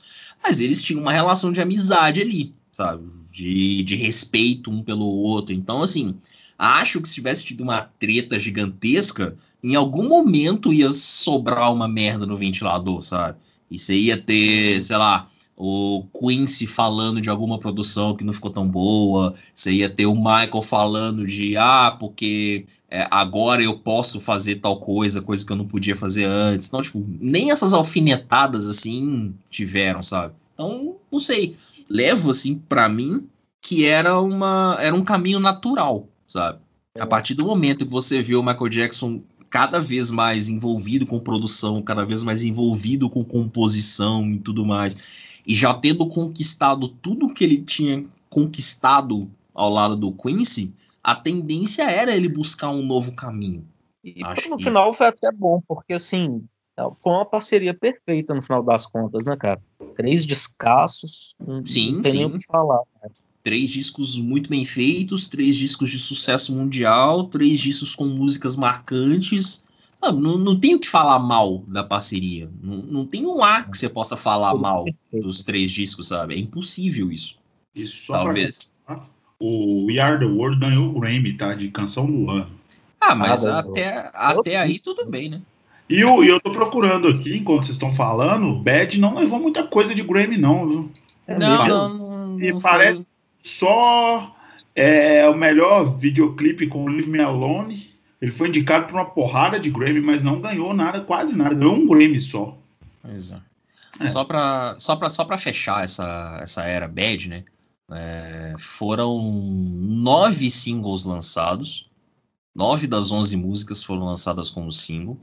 É, sendo a última delas Liberian Girl, só que ela saiu só no Reino Unido como single. E aí, tipo, anos depois, não sei, agora não sei dizer se foi anos depois, mas um tempo depois ela acabou ganhando um clipe, mas uh, nada, não foi nada de, de nível mundial, assim. E era para ter um décimo single, que era Speed Demon. Speed Demon era para ter sido single, mas acabaram cancelando o lançamento e tal. Tipo, não, não era uma música assim que, que cativou as pessoas, sabe? Então acabou que ela e Just Good Friends não foram lançadas como singles. E uma outra curiosidade, só para fechar, Bad era para ter sido uma parceria, era para ter sido um dueto do Michael Jackson com o Prince. Só que reza a lenda que o Prince não quis, porque ele não queria se associar ao Michael Jackson e até por algumas coisas que já tinham acontecido entre os dois, assim, hum, ao longo da vida. Ah, cara, tem um, um lance de um trecho de uma de uma música, dessa música, né? e fala de pegar na bunda, alguma coisa assim, não tem não? Eu acho que sim. É, eu acho que é, eu, eu não sei, eu não sei o que que o que que levou o Prince a negar, mas diz, reza a lenda e aí eu tô entrando num campo de boatos, né? Porque nenhum dos dois falou abertamente sobre isso. Existia uma rixa entre os dois, comercialmente, os dois eram, né, eram colocados ali como rivais, né? E a, a, ideia do Michael Jackson era fazer com que isso se acabasse com o Bad. Ah, os dois cantando juntos e tal, não sei o quê. Só que a música, ela tem esse, essa coisa meio rival, sabe?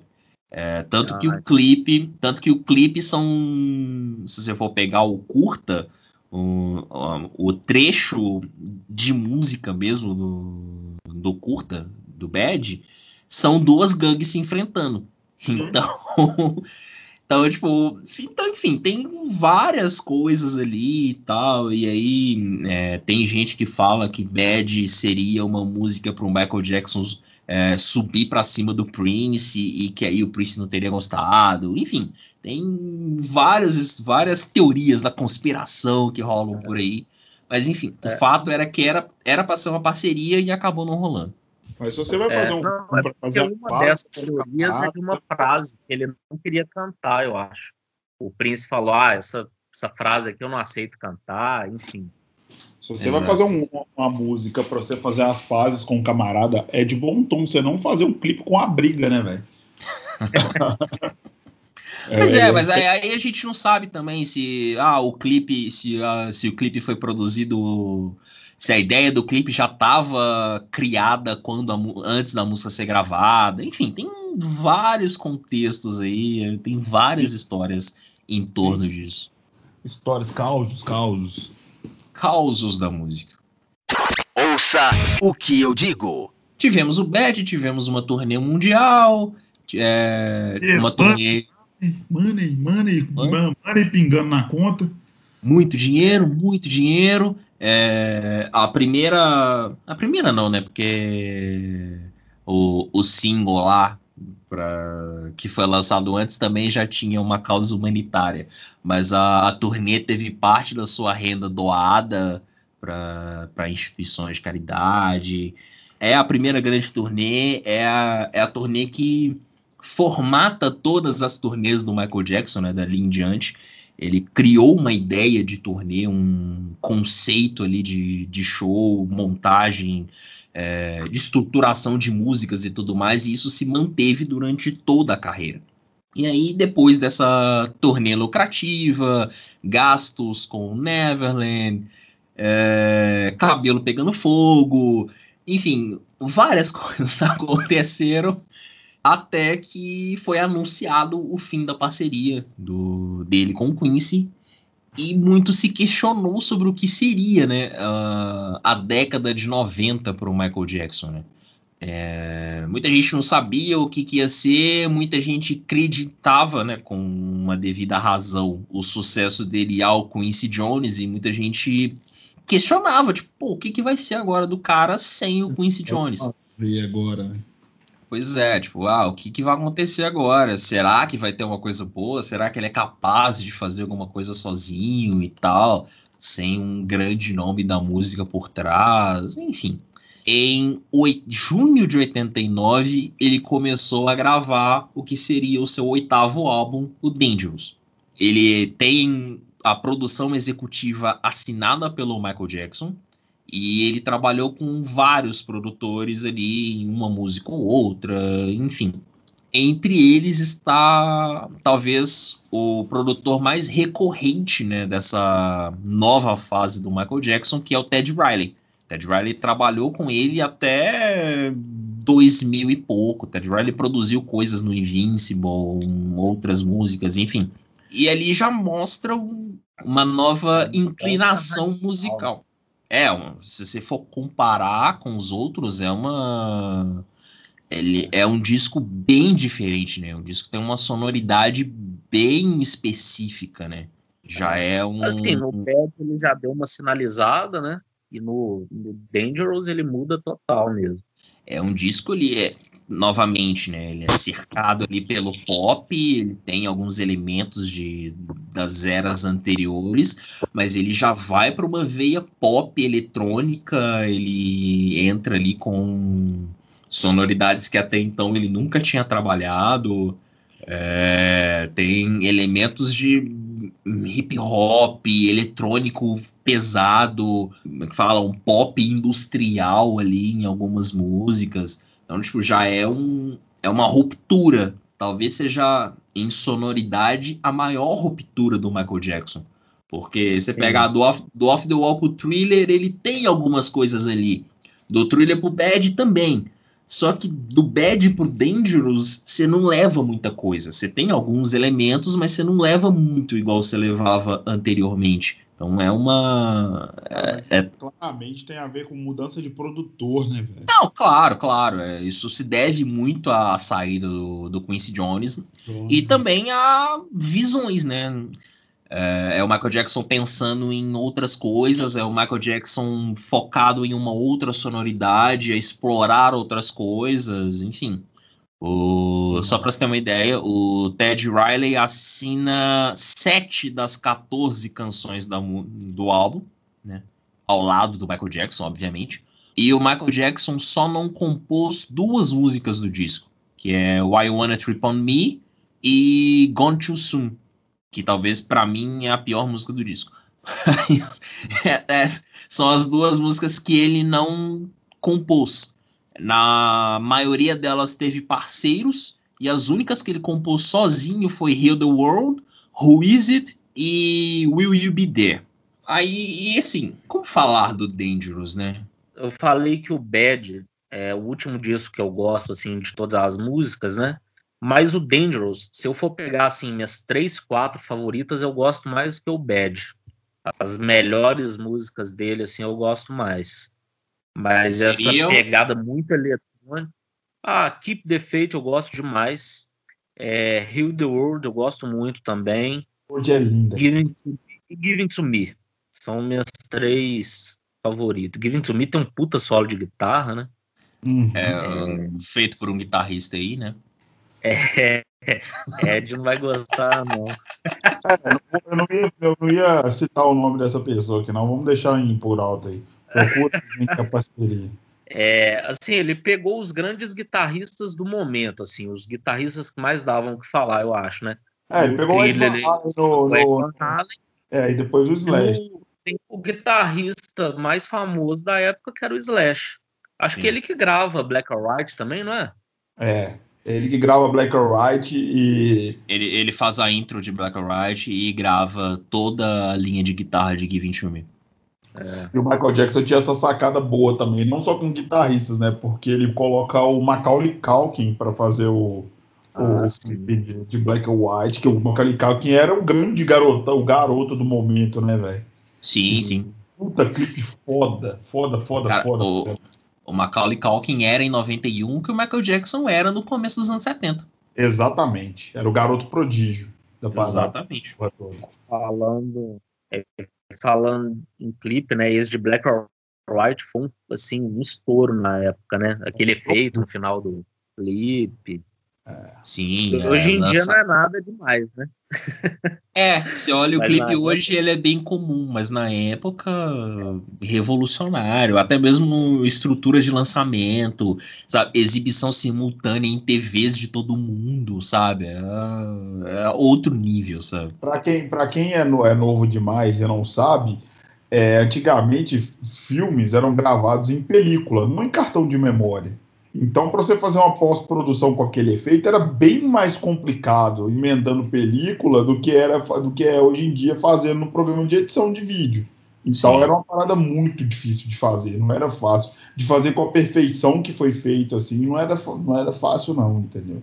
Foi esse clipe que teve uma estreia no Fantástico aqui no Brasil? Foi, foi. Foi. Foi, né? Foi essa questão de, de exibição mundial. O Michael Jackson pegou uma TV de cada país para exibir o clipe em primeira mão, sabe? Que era uma época que você não tinha internet, né? Vamos lembrar aí pros, pros jovens que estão ouvindo esse uhum. podcast. É uma época que você não tinha um troço chamado YouTube, que você é, subia o vídeo e o mundo inteiro via, sabe? A ah, forma sim. de você ver clipes era para TV. E aí o Michael Jackson escolheu canais de TV de diversas partes do mundo, né, junto com a Sony e tudo mais, com a Epic, né, na época, para fazer essa primeira exibição. E aqui no Brasil o clipe foi exibido no Fantástico, um domingo à noite, foi um, uma propaganda, assim, talvez... Eu, eu, não vou ter números, mas é uma das maiores audiências, de períodos de audiência da história do Fantástico. Imagina, uma família inteira esperando um clipe, isso é inimaginável hoje em dia. Pois é, é, é muito louco, sabe? na sala para ver um clipe. E, e o clipe de Back... eu, eu não me lembro o tamanho, no tempo, né, do clipe, mas eu sei que o clipe foi exibido na íntegra e eu acho que o clipe tem algo em torno de 5 ou 6 minutos, se eu não me engano. É mais. Tenho certeza, não, mas. Eu não lembro. É porque a parte inicial do clipe, ela não é tão grande assim, né? Aquela cena do, do Macaulay é, no né? quarto e tal. Ela não é tão grande, né? É. Mas, enfim, eu, eu, não lembro do, do tempo exato. Eu sei que a música tem 4 minutos e 16, então imagino que o clipe tenha ficado algo em torno de 5 minutos, 6 minutos ali, mais ou menos. Mas, enfim, imagina um domingo à noite, família inteira reunida em casa para assistir um, um clipe em todo mundo, sabe? Era um negócio. É, hoje em dia é inconcebível, né? Naquela época era era difícil de imaginar, era difícil de imaginar por causa do horário nobre e hoje em dia é inconcebível. Ninguém vai parar para assistir clipes, você pode ver no YouTube depois. Pois é, não, é um negócio que hoje não, não tem como, hoje não é. aconteceria de forma nenhuma. O clipe tem 6 minutos e 20. É isso Enfim. É... E acabamos, né? Meu Deus. bom, ah, bom, é, o... acabar bem? É, o Dangerous, é... ele, ele, teve, teve alguma coisa. Vamos ver, vamos olhar as premiações dele. Eu é. acho que é o segundo disco mais vendido dele, viu? Não lembro os números, não, mas. É, eu também não vou lembrar números. Ele só ganhou um Grammy, na verdade, que foi de engenharia de, de gravação, que foi um prêmio pro, pro Ted Riley e pro Bruce Sweeting, que era um dos outros produtores envolvidos. É, não teve grandes indicações, não, por exemplo, não concorreu nas categorias principais, nem nada. Rio the World, ela foi, ela foi envolvida em alguma campanha também, não foi? De, de, de dessas de salvar o mundo que a gente, que a gente vai falar dele, né? Ou não, eu tô enganado. Cara, ela foi a talvez a, a primeira grande música do Michael Jackson com esse propósito, né? Ah, é... É, eu acho que até que no Super Bowl, acho que ele, ele canta no Super Bowl de 93, né? Isso. 92, 93. Acho que tinha uma parte bem emblemática, assim, de On Hill the Road. Não tenho certeza, sim, não. Sim, mas... sim. É aquela coisa de entrar com as crianças de mão dada. É, é nessa sim, música, é. não é, John? É, the World mesmo. A partir dela, ele criou uma fundação, a the World Foundation. Enfim, é... como dizer, né? Foi foi a primeira música ali que, que ele realmente se voltou para esse lado, né? Porque a, é, a... chama Cure o Mundo, né? Ela já tinha o. É, pois é, é, é isso, ela, sabe? É, é um negócio é explícito, é, exatamente. É bem, bem explícito. Ao contrário de We Are the World, que foi uma música, assim, que teve trocentas pessoas envolvidas e tudo mais e tal. Não era uma fala... música só dele, né? É, não era uma música só dele. É, tipo, é, vamos era... dizer que We Are, We Are the World plantou a semente e Heal the World foi o primeiro fruto, sabe? Talvez o fruto podre, talvez, mas não sei. Mas enfim, foi, foi não, é, de todas as músicas para salvar o mundo que o Michael Jackson lançou, Heal the World é de longe a melhor para mim. De longe. É uma música bonita. É, enche o saco, mas é uma música bonita. Mas é porque tocou muito, velho. Não, cara, é porque é, é, chato às vezes, sabe? É chato, é. velho. Mas, é. mas é melhor, é melhor do que as que vieram depois. É. Ah, sim. É. É, a, gente vai, a gente vai entrar nesse mérito de, daqui a pouquinho. Mas enfim, só, só para fechar o, o Dangerous, foram. Deixa eu só confirmar isso aqui. Foram nove singles lançados. Entre Black or White, que foi o primeiro que saiu em novembro de 91, e Gone Too Soon, que foi o último, que saiu em dezembro de 93. É, o grande sucesso. Pois é, quase dois anos promovendo o disco, sem contar a turnê marcada por um show gigantesco em Bucareste, na Romênia. Do, é, show esse que virou DVD e tudo mais, que é, é um troço assim absurdo, porque você vai vendo gente, provavelmente a Romênia inteira baixou no estádio, tipo, não tinha mais ninguém fora do estádio. Uhum. A, Romênia, a Romênia ficou deserta por umas 3, 4 horas, porque tava o país inteiro dentro do estádio onde o Michael Jackson estava fazendo o show. Porque é absurdo. Você olha, você vai vendo imagens do show e você perde a noção de onde tem gente. Você vai olhando, tipo, nossa, acho que acaba ali. Aí você começa a prestar atenção, você vê que tem mais gente depois daquilo. É, é um negócio absurdo, assim. E, enfim, é turnê que não foi completamente feita, né? Ela foi interrompida num determinado momento por conta da primeira acusação, né, de, de abuso e tudo mais. E, e, e, nesse meio tivemos o Super Bowl em 93, em 94 ele. Só uma coisa, e o show ah. dele do Super Bowl considerado ali um divisor, né? Sim, sim. É... Dele, o pessoal começa a tratar o show do Super Bowl como uma coisa muito maior do que era antes. Pois é, é, é o show que muda, né? O Super Bowl de patamar, né?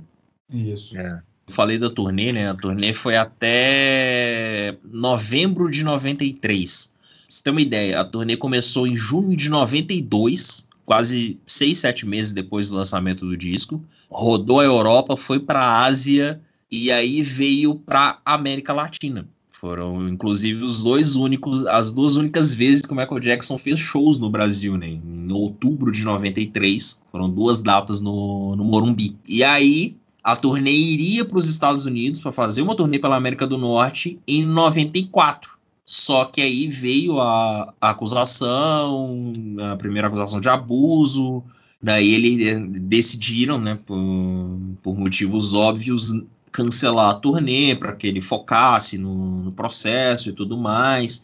E quase, sei lá, um mês, algum pouco tempo depois que a, que a acusação foi retirada mediante um acordo milionário, que inclusive ele não queria que fosse feito, mas foi feito um acordo para que a acusação fosse retirada.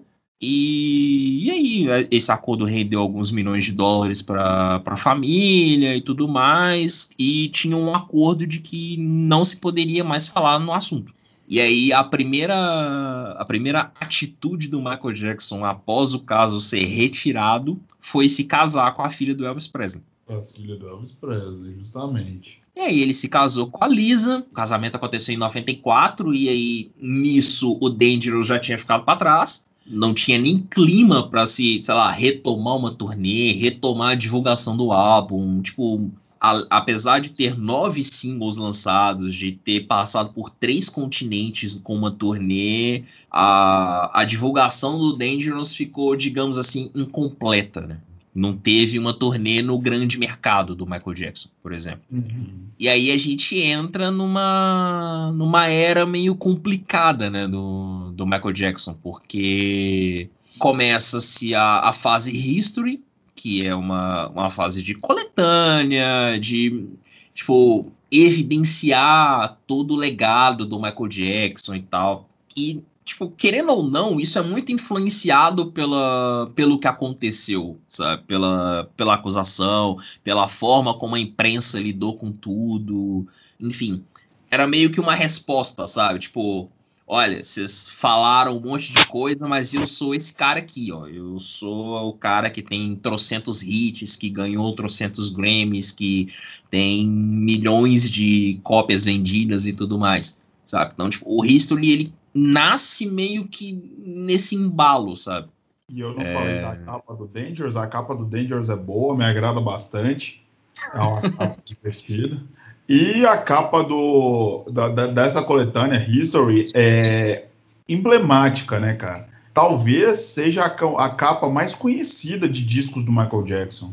Essa capa da, da das nuvens com a estátua dele. Com a estátua, né? Sim, sim. É, essa capa é gigantesca, né? Essa capa é gigantesca. É, isso. é uma coletânea, mas que também tem inéditas, né? É, então, são, são dois discos, né? Uh, o primeiro disco são 15 sucessos da carreira, tipo, dar um resumidão na carreira, do Off the Wall até o Dangerous. E dessas e... 15, acho que tem umas 6 ou 7 do thriller, né? Metade. É, se eu não me é. engano, metade do disco é do, é do thriller. E a parte 2 da coletânea são 15 faixas inéditas. Isso. E aí a gente já começa o desespero, né? eu vou, assim, eu vou falar não é um elogio. Assim, eu acho que é, é um bom disco comercial do Baico. Tem músicas boas para vender ali. Pô, mas se você queria música para vender, você fazia coletânea só com o lado A, sabe?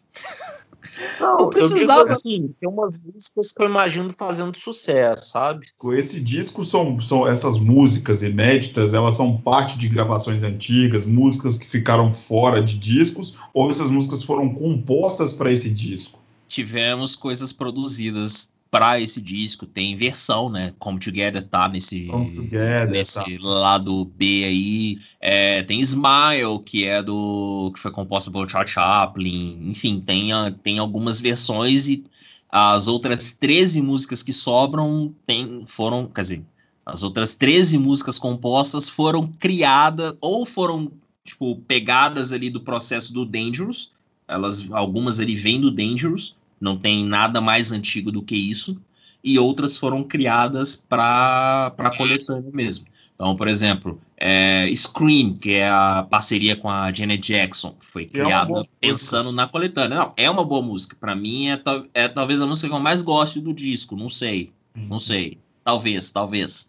Stranger é, Stra é, Stranger in Moscow é, foi, foi criada para coletânea. Eu gosto, mas não é nada assim no Morro de Amores, não. É, não é maravilhosa, mas é uma boa música também. É. É. Exemplo, é, This Time Around e Too Back, Too Bad foram músicas criadas para o Dangerous. É, This Time Around tem participação do Notorious B.I.G. e Too Bad tem Shaquille O'Neal participando da música. Caralho. Pois é. Então, tipo assim. É um disco já para poder ganhar dinheiro mesmo, né? Igual o Lucas falou, um bom disco comercial. Ah, sim. Vai, pra falar. Fale sobre You Are Not Alone. Fala, fala sobre essa música, por favor. You Are Not Alone? É. Tá. Oh, primeiro. Você primeiro. Assim, primeiro, que ela foi uma música composta pelo R. Kelly. O erro já começa aí. Não, não dá, não dá. É, ainda que na época o R. Kelly fosse famoso, ai, nossa, um novo, sei lá, é, eu, eu, não me lembro, mas tipo, chegaram a comparar o R. Kelly com alguns nomes aí do, do R&B grandiosos e tal, e depois ele se transformou só no cara que abusa de mulheres e faz umas merda aí. Mas enfim, You Are Not Alone é, pra mim, é a segunda pior música da história do Michael Jackson. Porque essa música, ela é muito ruim. Mas ela é muito chata, ela é muito chata. e assim, e eu, eu tô falando isso como fã, mas talvez eu seja o único fã do Michael Jackson em todo mundo que odeia essa música. Porque todo mundo ama. Ah, porque ah, é uma música bonita. Ai, porque, nossa, o lado romântico do Michael Jackson. Ai, velho. E, e foi essa música se eu, eu tô até tentando confirmar isso aqui agora. É ela, é essa música que tem, que ganhou um clipe que a, que a Liza participa, que foi tipo meio que um, uma música pra reforçar o casal e não sei o que e tal. E aí, tipo, sei lá, um ano depois eles se separaram e foda-se, sabe? Mas, velho, é, é, uma música ruim, é uma música chata. Quer dizer, eu falei que a, falei que a eu, deixa eu só me retratar aqui, porque eu falei que a segunda pior música da história do Michael Jackson não é. Tem músicas piores. É, é a, pra mim, é a terceira pior música dessa, dessa coletânea. Ela só perde pra Earth Song, que eu acho pavorosa. Que aí já é esse lado de salvar o mundo. Ai, a música da Terra. Ai, temos que salvar a Terra, porque a Terra tá morrendo e não sei o quê. Ai, ah. Mano, todo mundo sabe que a Terra tá morrendo. A Terra tá morrendo desde 1900 que a Terra tá morrendo, sabe? Se você quer salvar a Terra, você dá dinheiro, você não faz música, entendeu? Vamos partir desse ponto aí. Ah, eu vou...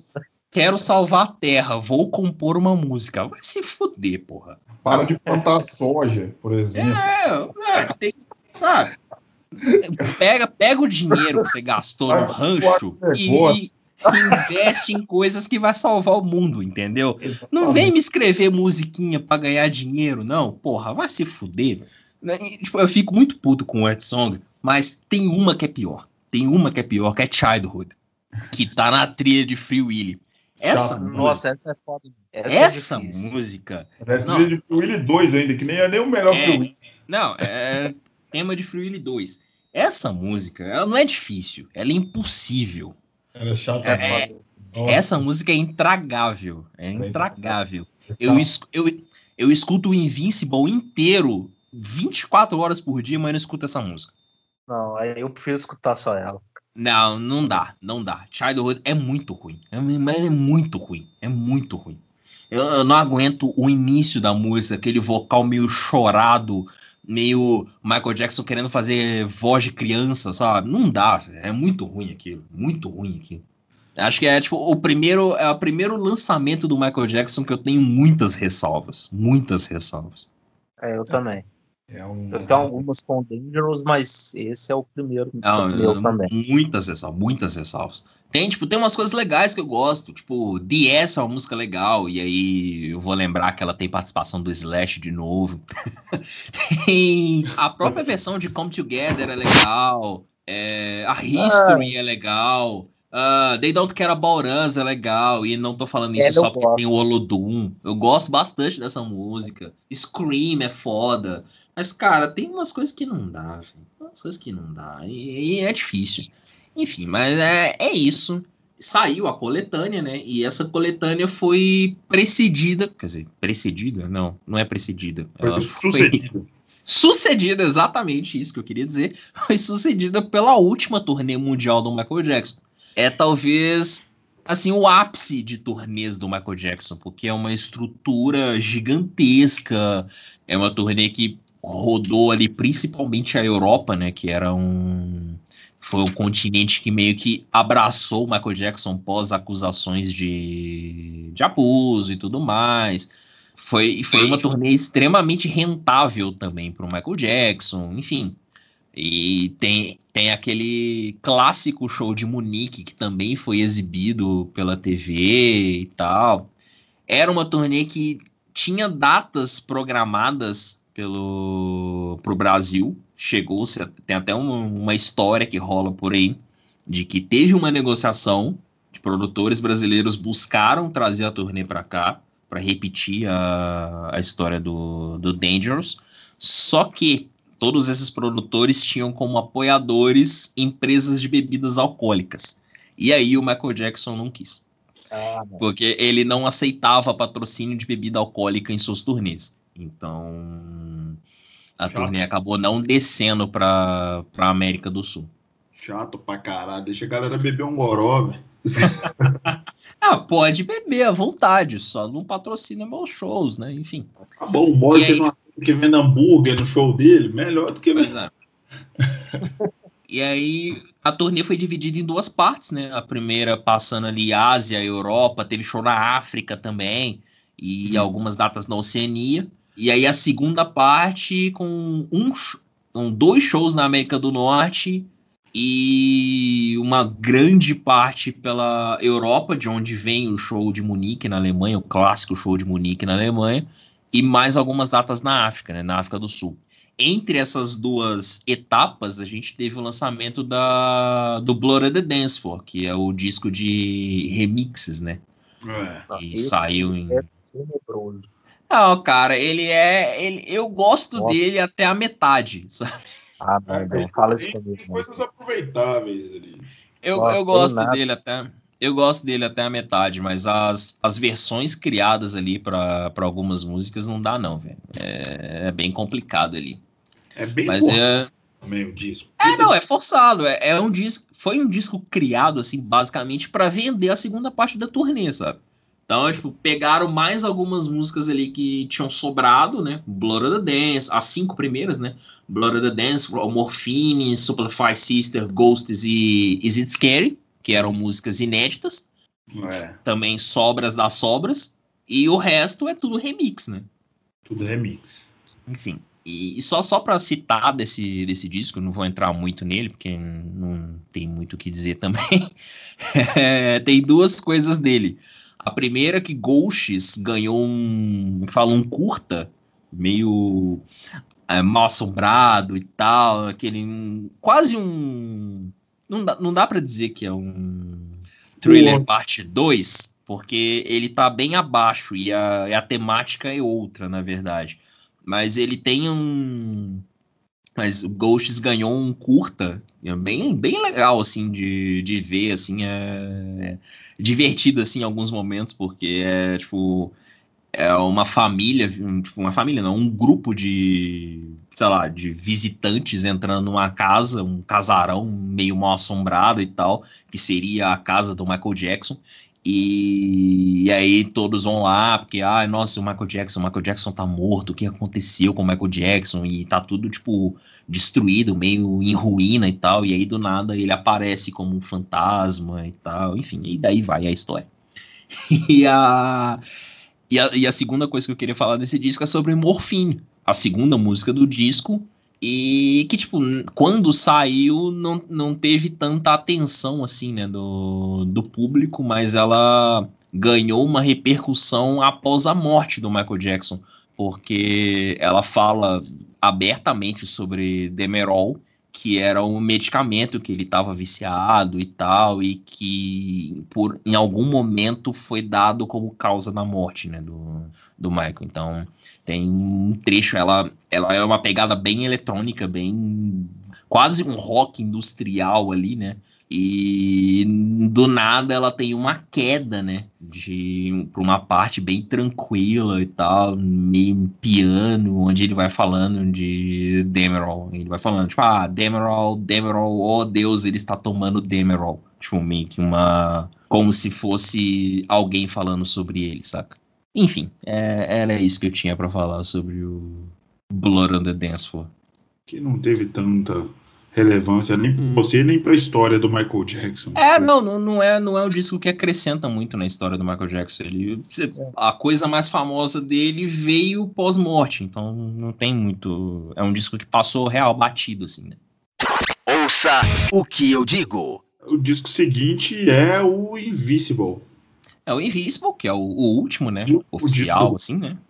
O resto é tudo pós-morte, né? O disco é. pós mas é, eu, eu, sincero, vocês, vocês comentem, cara, porque eu realmente não sei o que dizer do disco. Tem, tem músicas ali que são difíceis de acreditar que são que foram feitas pelo Michael.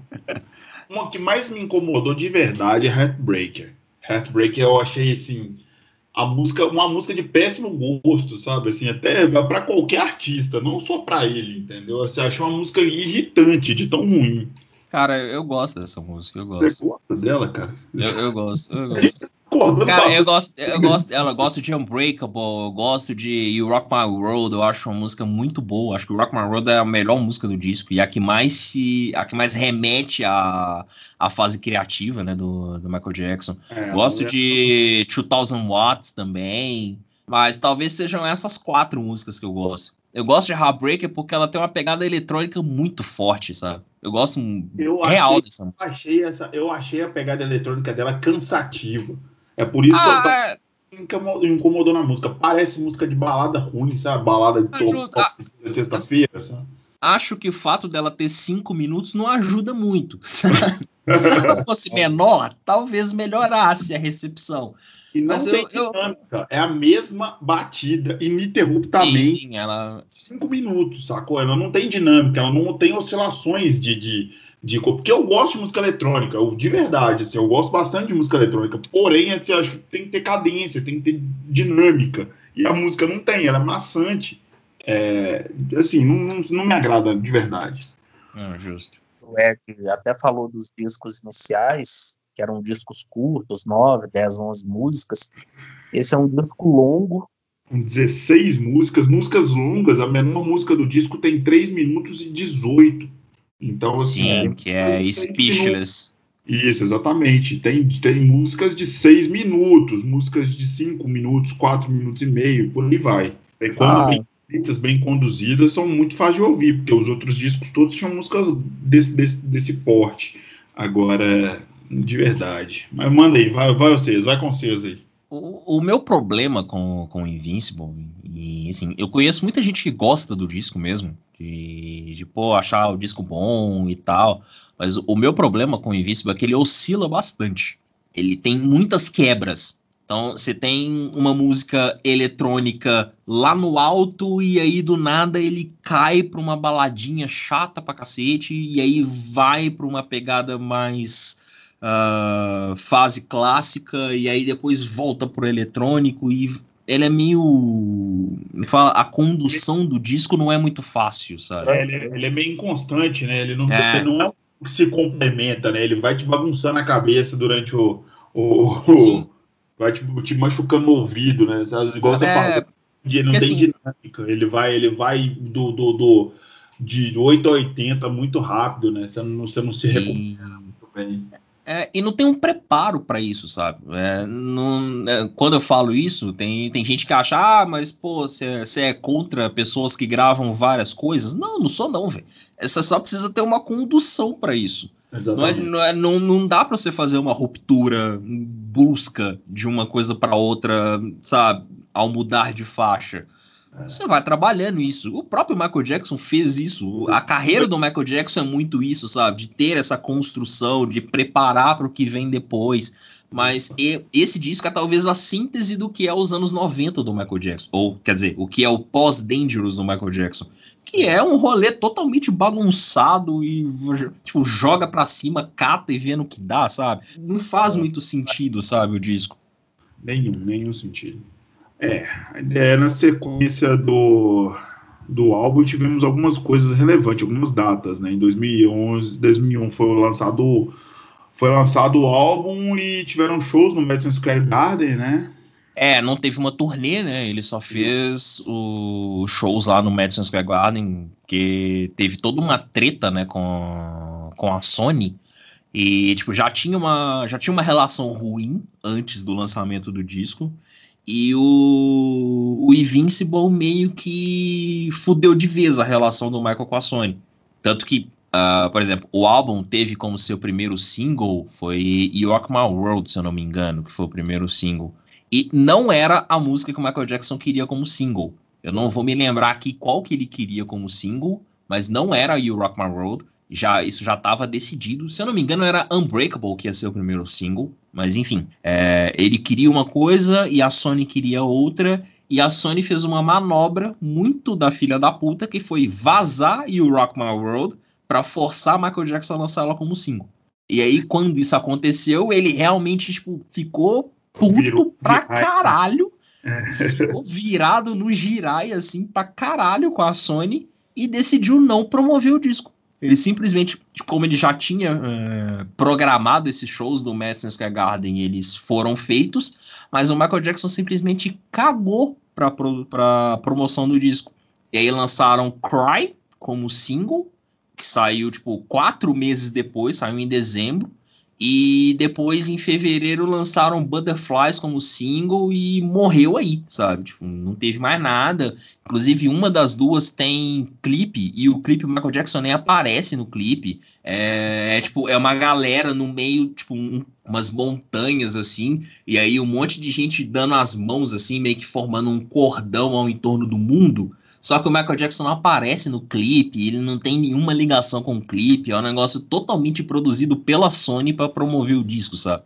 Uhum. Acho que se ele pudesse matar o pessoal da Sony, e principalmente o, Tommy Motola, ele teria matado, sabe? Que ele, ele ficou realmente pistolaço com a Sony. E, enfim, e daí ele nunca mais lançou nada com a Sony. A Sony ainda tinha alguns anos de contrato e desde o do Invincible ele não, não falou que não lançaria mais nada. Então, acho que, se eu não me engano, o contrato ia até 2004, 2005, se eu não me engano. E nesse período a Sony tacou coletânea. Foram pelo menos umas três, quatro coletâneas assim, entre elas a, a mais famosa, né, que foi a Number Ones, que tinha uma música inédita. Mas tipo, eles socaram coletânea, é, lançaram edições especiais do, do Off the Wall, do Thriller e do, do Bad, dizer, e do Dangerous também, dos quatro álbuns tiveram edições especiais ali na, nessa época, que não eram as edições de 25 anos, eram tipo, outra, uma, outra edição especial. A, a Sony tentou capitalizar o máximo possível com as músicas que já tinham sido lançadas até o contrato se acabar. Aí em 2003 teve uma segunda acusação de, de abuso, teve um primeiro documentário sobre ele que saiu, que ajudou a fuder ainda mais a, a imagem dele com as pessoas. Aí em 2005 ele foi morar no Bahrein. Aí em 2006 ele mudou para Irlanda e aí queria trabalhar no, no novo álbum, começou a sei lá, encontrar com alguns produtores, o Ted e, alguns outros nomes, até o Will I.Am entrou nesse, nesse samba aí de trabalhar no novo álbum do Michael Jackson. Aí saiu a edição de 25 anos do Thriller, depois veio uma edição comemorativa do Bad, alguns anos depois. Alguns anos depois? Um ano depois, eu não, eu não me lembro exatamente quando saiu. 25 anos do thriller e 20 do Bad no mesmo é, ano. Pois é, é verdade. Porque eu me lembro que saíram edições especiais ali bem próximas, então deve ter sido algo nessa linha, é. talvez. No, em 2008 saíram essas coletâneas e em 2009 ele acabou falecendo. E aí veio. Quer dizer, antes da gente entrar na, na morte, né? Em do, no fim de 2008 tinha saído aquele anúncio da, de uma turnê que se chamaria This It, uma série de shows ali e tal. Era tido como uma nova fase da carreira, onde o Michael Jackson tinha total controle da, da sua obra, todas as músicas estavam no, na mão dele, ele estava já cogitando criar uma gravadora só para lançar as coisas dele, para não ter nenhum contrato com ninguém, de tão traumatizado com a Sony que ele ficou, enfim. E aí teve todo o processo de ensaios e tudo mais, até que ele morreu em 2009, e no fim do ano saiu o filme, né, com as cenas dos ensaios e tudo mais, e a, e a música This Is It, que não era uma música inédita, assim, já era uma música conhecida dos fãs, mas para o grande público era uma música nova. E aí, de 2009 para cá, a gente tem umas coisas meio complicadas, né? Em 2010 saiu o Michael, que é o disco mais polêmico da história do Michael Jackson e que ele provavelmente se revirou no túmulo quando, esse, quando essa merda foi lançada, porque é um disco de sobras, algumas delas tinham origem desse período ali de 2006, 2007, que ele estava trabalhando em algumas coisas, só que algumas músicas do disco, e isso foi descoberto tempos depois, não são cantadas pelo Michael Jackson. São cantadas por outro ser que tem uma voz similar, e é, que é o que algumas pessoas chamam atualmente de Ghost Singer. Tem até algumas histórias relacionadas a isso aí na internet, com algumas com algumas cantoras, tipo a Britney e tudo mais e tal, tipo, tem umas histórias sobre isso. Mas e aí, tipo, lançaram o álbum, né? Foi lançado pela foi lançado pela Sony a Epic, né, divisão da Sony, porque tipo, quando ele morreu, a Sony foi lá e como todo o material ficou em posse dos filhos, a Sony foi lá e comprou de volta o material para ela. Todo o material, incluindo coisas não lançadas e tudo mais, e os filhos venderam, aceitaram a família e os filhos aceitaram a venda porque o Michael Jackson estava com dívidas e tudo mais, então, tipo, o dinheiro seria usado para quitar ali algumas dívidas e, e para que a família pudesse viver tranquila pro resto da vida, sem precisar fazer mais nada.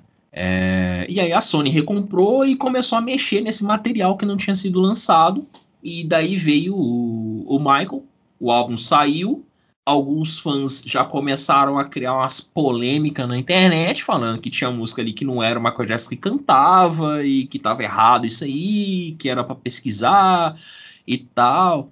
E inclusive com alguns fãs entrando na justiça contra a Sony. Tipo, pô, tipo, ah, fomos enganados, vou entrar na justiça contra a Sony. E uma dessas dessas, como é que fala? Dessas ações foi a fundo e a, e a fã acabou ganhando dinheiro, uma indenização, enfim, rolou umas treta dessa aí.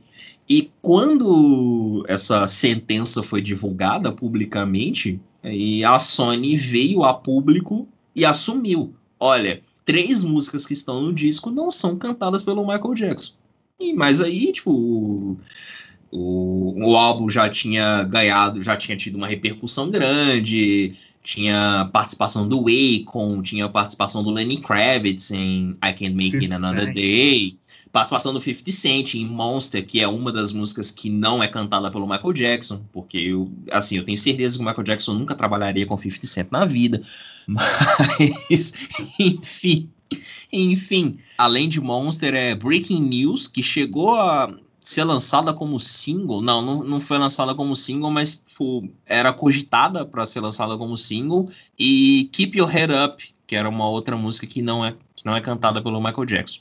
Enfim, o disco entrou num limbo total, assim, os fãs odeiam, ninguém escuta, é, tem até um, como é que fala, uma existe uma recomendação né, do fã-clube oficial do Michael Jackson para que não se escute o disco nas plataformas de streaming, para não dar dinheiro para gravadora e tudo mais, que se for para escutar é para escutar as demos que vazou tipo, há anos atrás, enfim, tem toda uma história em torno.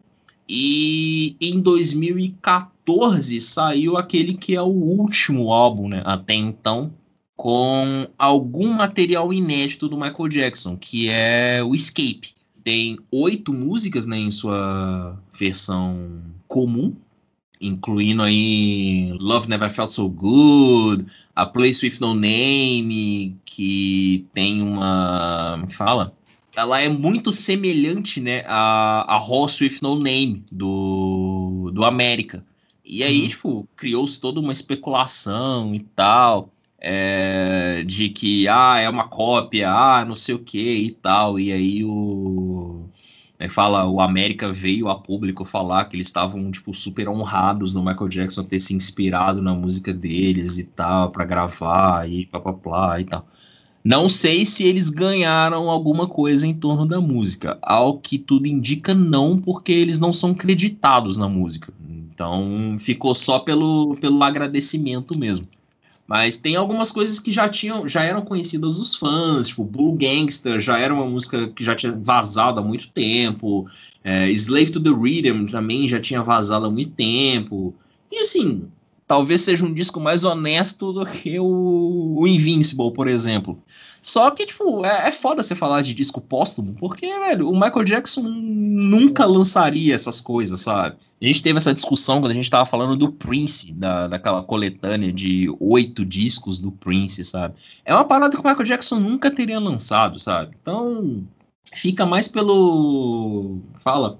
Pelo agrado aos fãs ali e tal. E e é isso. E esse disco tem uma, uma versão de Love Never Felt So Good com o Justin Timberlake, inclusive. Num, numa versão especial e tal. É, tem essa versão que acho que chegou a ser lançada como single, se não me engano. Chegou a tocar em rádio em alguns momentos. Mas, enfim, é Ou isso. Seja, tudo caça-níquel, tudo gravador ah, que ganhar dinheiro em cima. Total, total, total. É tem muito o que dizer. Tem que passar porque faz parte da carreira do cara. Mas... Ah, sim. E, e, assim vai ser, né? Pelo resto da vida, né? Provavelmente existem outras músicas que não foram lançadas. Quer dizer, existem outras músicas que até vazaram e que não foram lançadas oficialmente. E outros materiais que devem estar grava guardados por aí que em algum momento a Sony vai lançar, sabe? Do Jackson 5 que deve ter coisa pra caralho que se quisessem lançar, porque eu li esses dias, eles gravaram mais de 300 músicas e Sim. só um tempo foi lançado. Então pois é. imagina é. se resolvesse lançar isso tudo. Eu, é, eu não sei até que ponto a, a Motown explorou isso, né, naquelas coletâneas depois que eles saíram. Eu não sei o que que tem de material inédito, ah, eu confesso que eu não ouvi, mas com certeza ah, deve ter muita coisa guardada ali. É, com certeza. Esse já é um material que eu teria mais curiosidade, mas esses, essas sobras de carreira solo dele, não tenho ah, muita vontade. Eu não sei, cara, ah, porque. Assim, eu, eu acho legal o Jackson's Five, mas eu não, não é um negócio que, que me chama muito, sabe? Eu sempre fico meio, ah, tal, não sei o quê, não sei, então. é. Eu não sei, agora, por exemplo, se fossem sobras, uh, você está falando de sobras do, do Michael Jackson, se aparecessem, sei lá, sobras da, da fase clássica dele, com certeza eu ia parar pra ouvir, sabe? Ah, sim. É, tipo, no é. thriller eu sei que eles disputaram 300 músicas para selecionar nove pro disco, mas não sei se gravaram mais do que aquelas nove. Até sair, chegaram a lançar algumas, né? Por exemplo, nas edições especiais, tem algumas delas, acho, se eu não me engano, na, na do Bad e na do Thriller, na, na, do Bad e na do Off the Wall tem algumas coisas ali, tipo, por exemplo, a, as edições especiais que eu tenho do, do Off the Wall e do Bad, na do Off the Wall tem versões de estúdio, tipo, demos mesmo de, de gravação. E é muito louco ouvir, tipo, Working Day and Night em demo, sabe? Porque é um negócio. É muito foda, é muito foda. Eu, eu acho que isso não tá no streaming. Não, não tenho, assim, não sei se essas edições especiais estão no streaming. Eu acho que não. Acho que só estão as edições de aniversário mesmo. Mas é, é uma parada bem legal de ouvir. Depois eu arrumar um jeito de compartilhar com vocês de forma legal essas músicas. pra vocês ouvirem, porque vale a pena. E, e no Bad, no Bad tem tipo versão de I Just Can't Stop Loving You em espanhol, sabe? Que ganhou o nome de Todo Mi Amor Eres Tu, sabe? Tipo, tem um. pois é. Bem breve, tem, bem breve. Tem, tem, umas paradas assim soltas assim que pô, eu dessa fase clássica eu queria ouvir, mas de coisas gravadas mais recentes eu confesso que eu passo assim, sabe? Tô, tô bem de é. boa com o que já saiu. É isso aí. Mas é isso, acho que passamos aqui por todos os pontos assim, acho que deu, deu, deu uma boa resumida, né? Quer dizer, resumida não, porque a gente já tá falando aqui há um puta tempo do caralho. Mas, é. mas enfim, é isso. Passamos pela, pela carreira do Michael Jackson. Uma, uma grande discografia de um grande artista. Assim, é sempre bom falar sobre artistas desse nível. Assim. No massa. próximo programa vamos gravar sobre a discografia. Vamos gravar. Smashing Pumpkins? Não, eu tava pensando numa discografia menor, assim, sabe? Sei lá, falar da discografia do Yes, do. sabe? Uma coisa pequena, assim, sabe? A próxima, a próxima vai ser falar do Prince. Do Bob Dylan. Do Michael... Falar do Prince. Bob Dylan, Willie Nelson. Vamos falar da discografia do Willie Nelson? Passar sobre todos os álbuns do Willie Nelson? Ele já lançou disco novo esse ano de novo. Claro, porque todo hum. ano tem um disco novo do Willie Nelson. Isso é, é sagrado. É, a próxima discografia é de alguém que foi citado aqui hoje. É, é por alto, assim, mas foi citado. Pois é, bem por alto. É, mas enfim, é, é, isso. Então acho que é isso, galera. Não tem muito mais que, que se estender, porque a gente já falou tudo que tinha para falar, né? Mais alguma consideração? Não, ouçam a fase clássica do Michael Jackson, os quatro discos são muito bons sei lá, se quiser ouvir o resto também para entender o porquê da gente ter falado pouco ou não ter falado deles, ouça, vale a pena. É, separe a obra do artista, é extremamente importante. Não leve para a carreira do Michael Jackson o que você acha da pessoa Michael Jackson. A carreira dele é extremamente brilhante, principalmente na sua fase clássica. Isso é, é importantíssimo deixar claro. É, não dá para resumir a carreira dele ao que ele fez fora da música, ou um, supostamente fez, sei lá, enfim, não vamos entrar nesse mérito. E, pô, siga o Audiograma nas redes sociais, uh, assine o, o, podcast em todas as plataformas disponíveis, ative o sininho para notificação e fique ligado, porque semana que vem tem um novo programa, tem um novo Ouço que eu digo aqui no seu audiocast. Exatamente, amiguinhos, seguidores. É isso aí, Lucão, mais alguma coisa? Não, não. Só... Ah, não, tem uma. Só uma curiosidade, assim, a gente falou do Paulinho da Costa, né? Percussionista dele, brasileiro. Tem discos muito bons. Tem um que eu peguei para escutar essa semana, por conta desse podcast, chama Happy People, do mesmo ano do Off the Wall. Fica a dica aí de uma coisa diferente, um som não tão conhecido para escutar. É foda. Sim, sim, concordo, concordo. concordo Paulinho da Costa, total. monstro cara é monstruoso. Então é isso aí. Então a gente encerra com essa dica maravilhosa do Lucas. Até semana que vem para vocês. Um beijo, um abraço e tchau. Você ouviu? Ouça o que eu digo.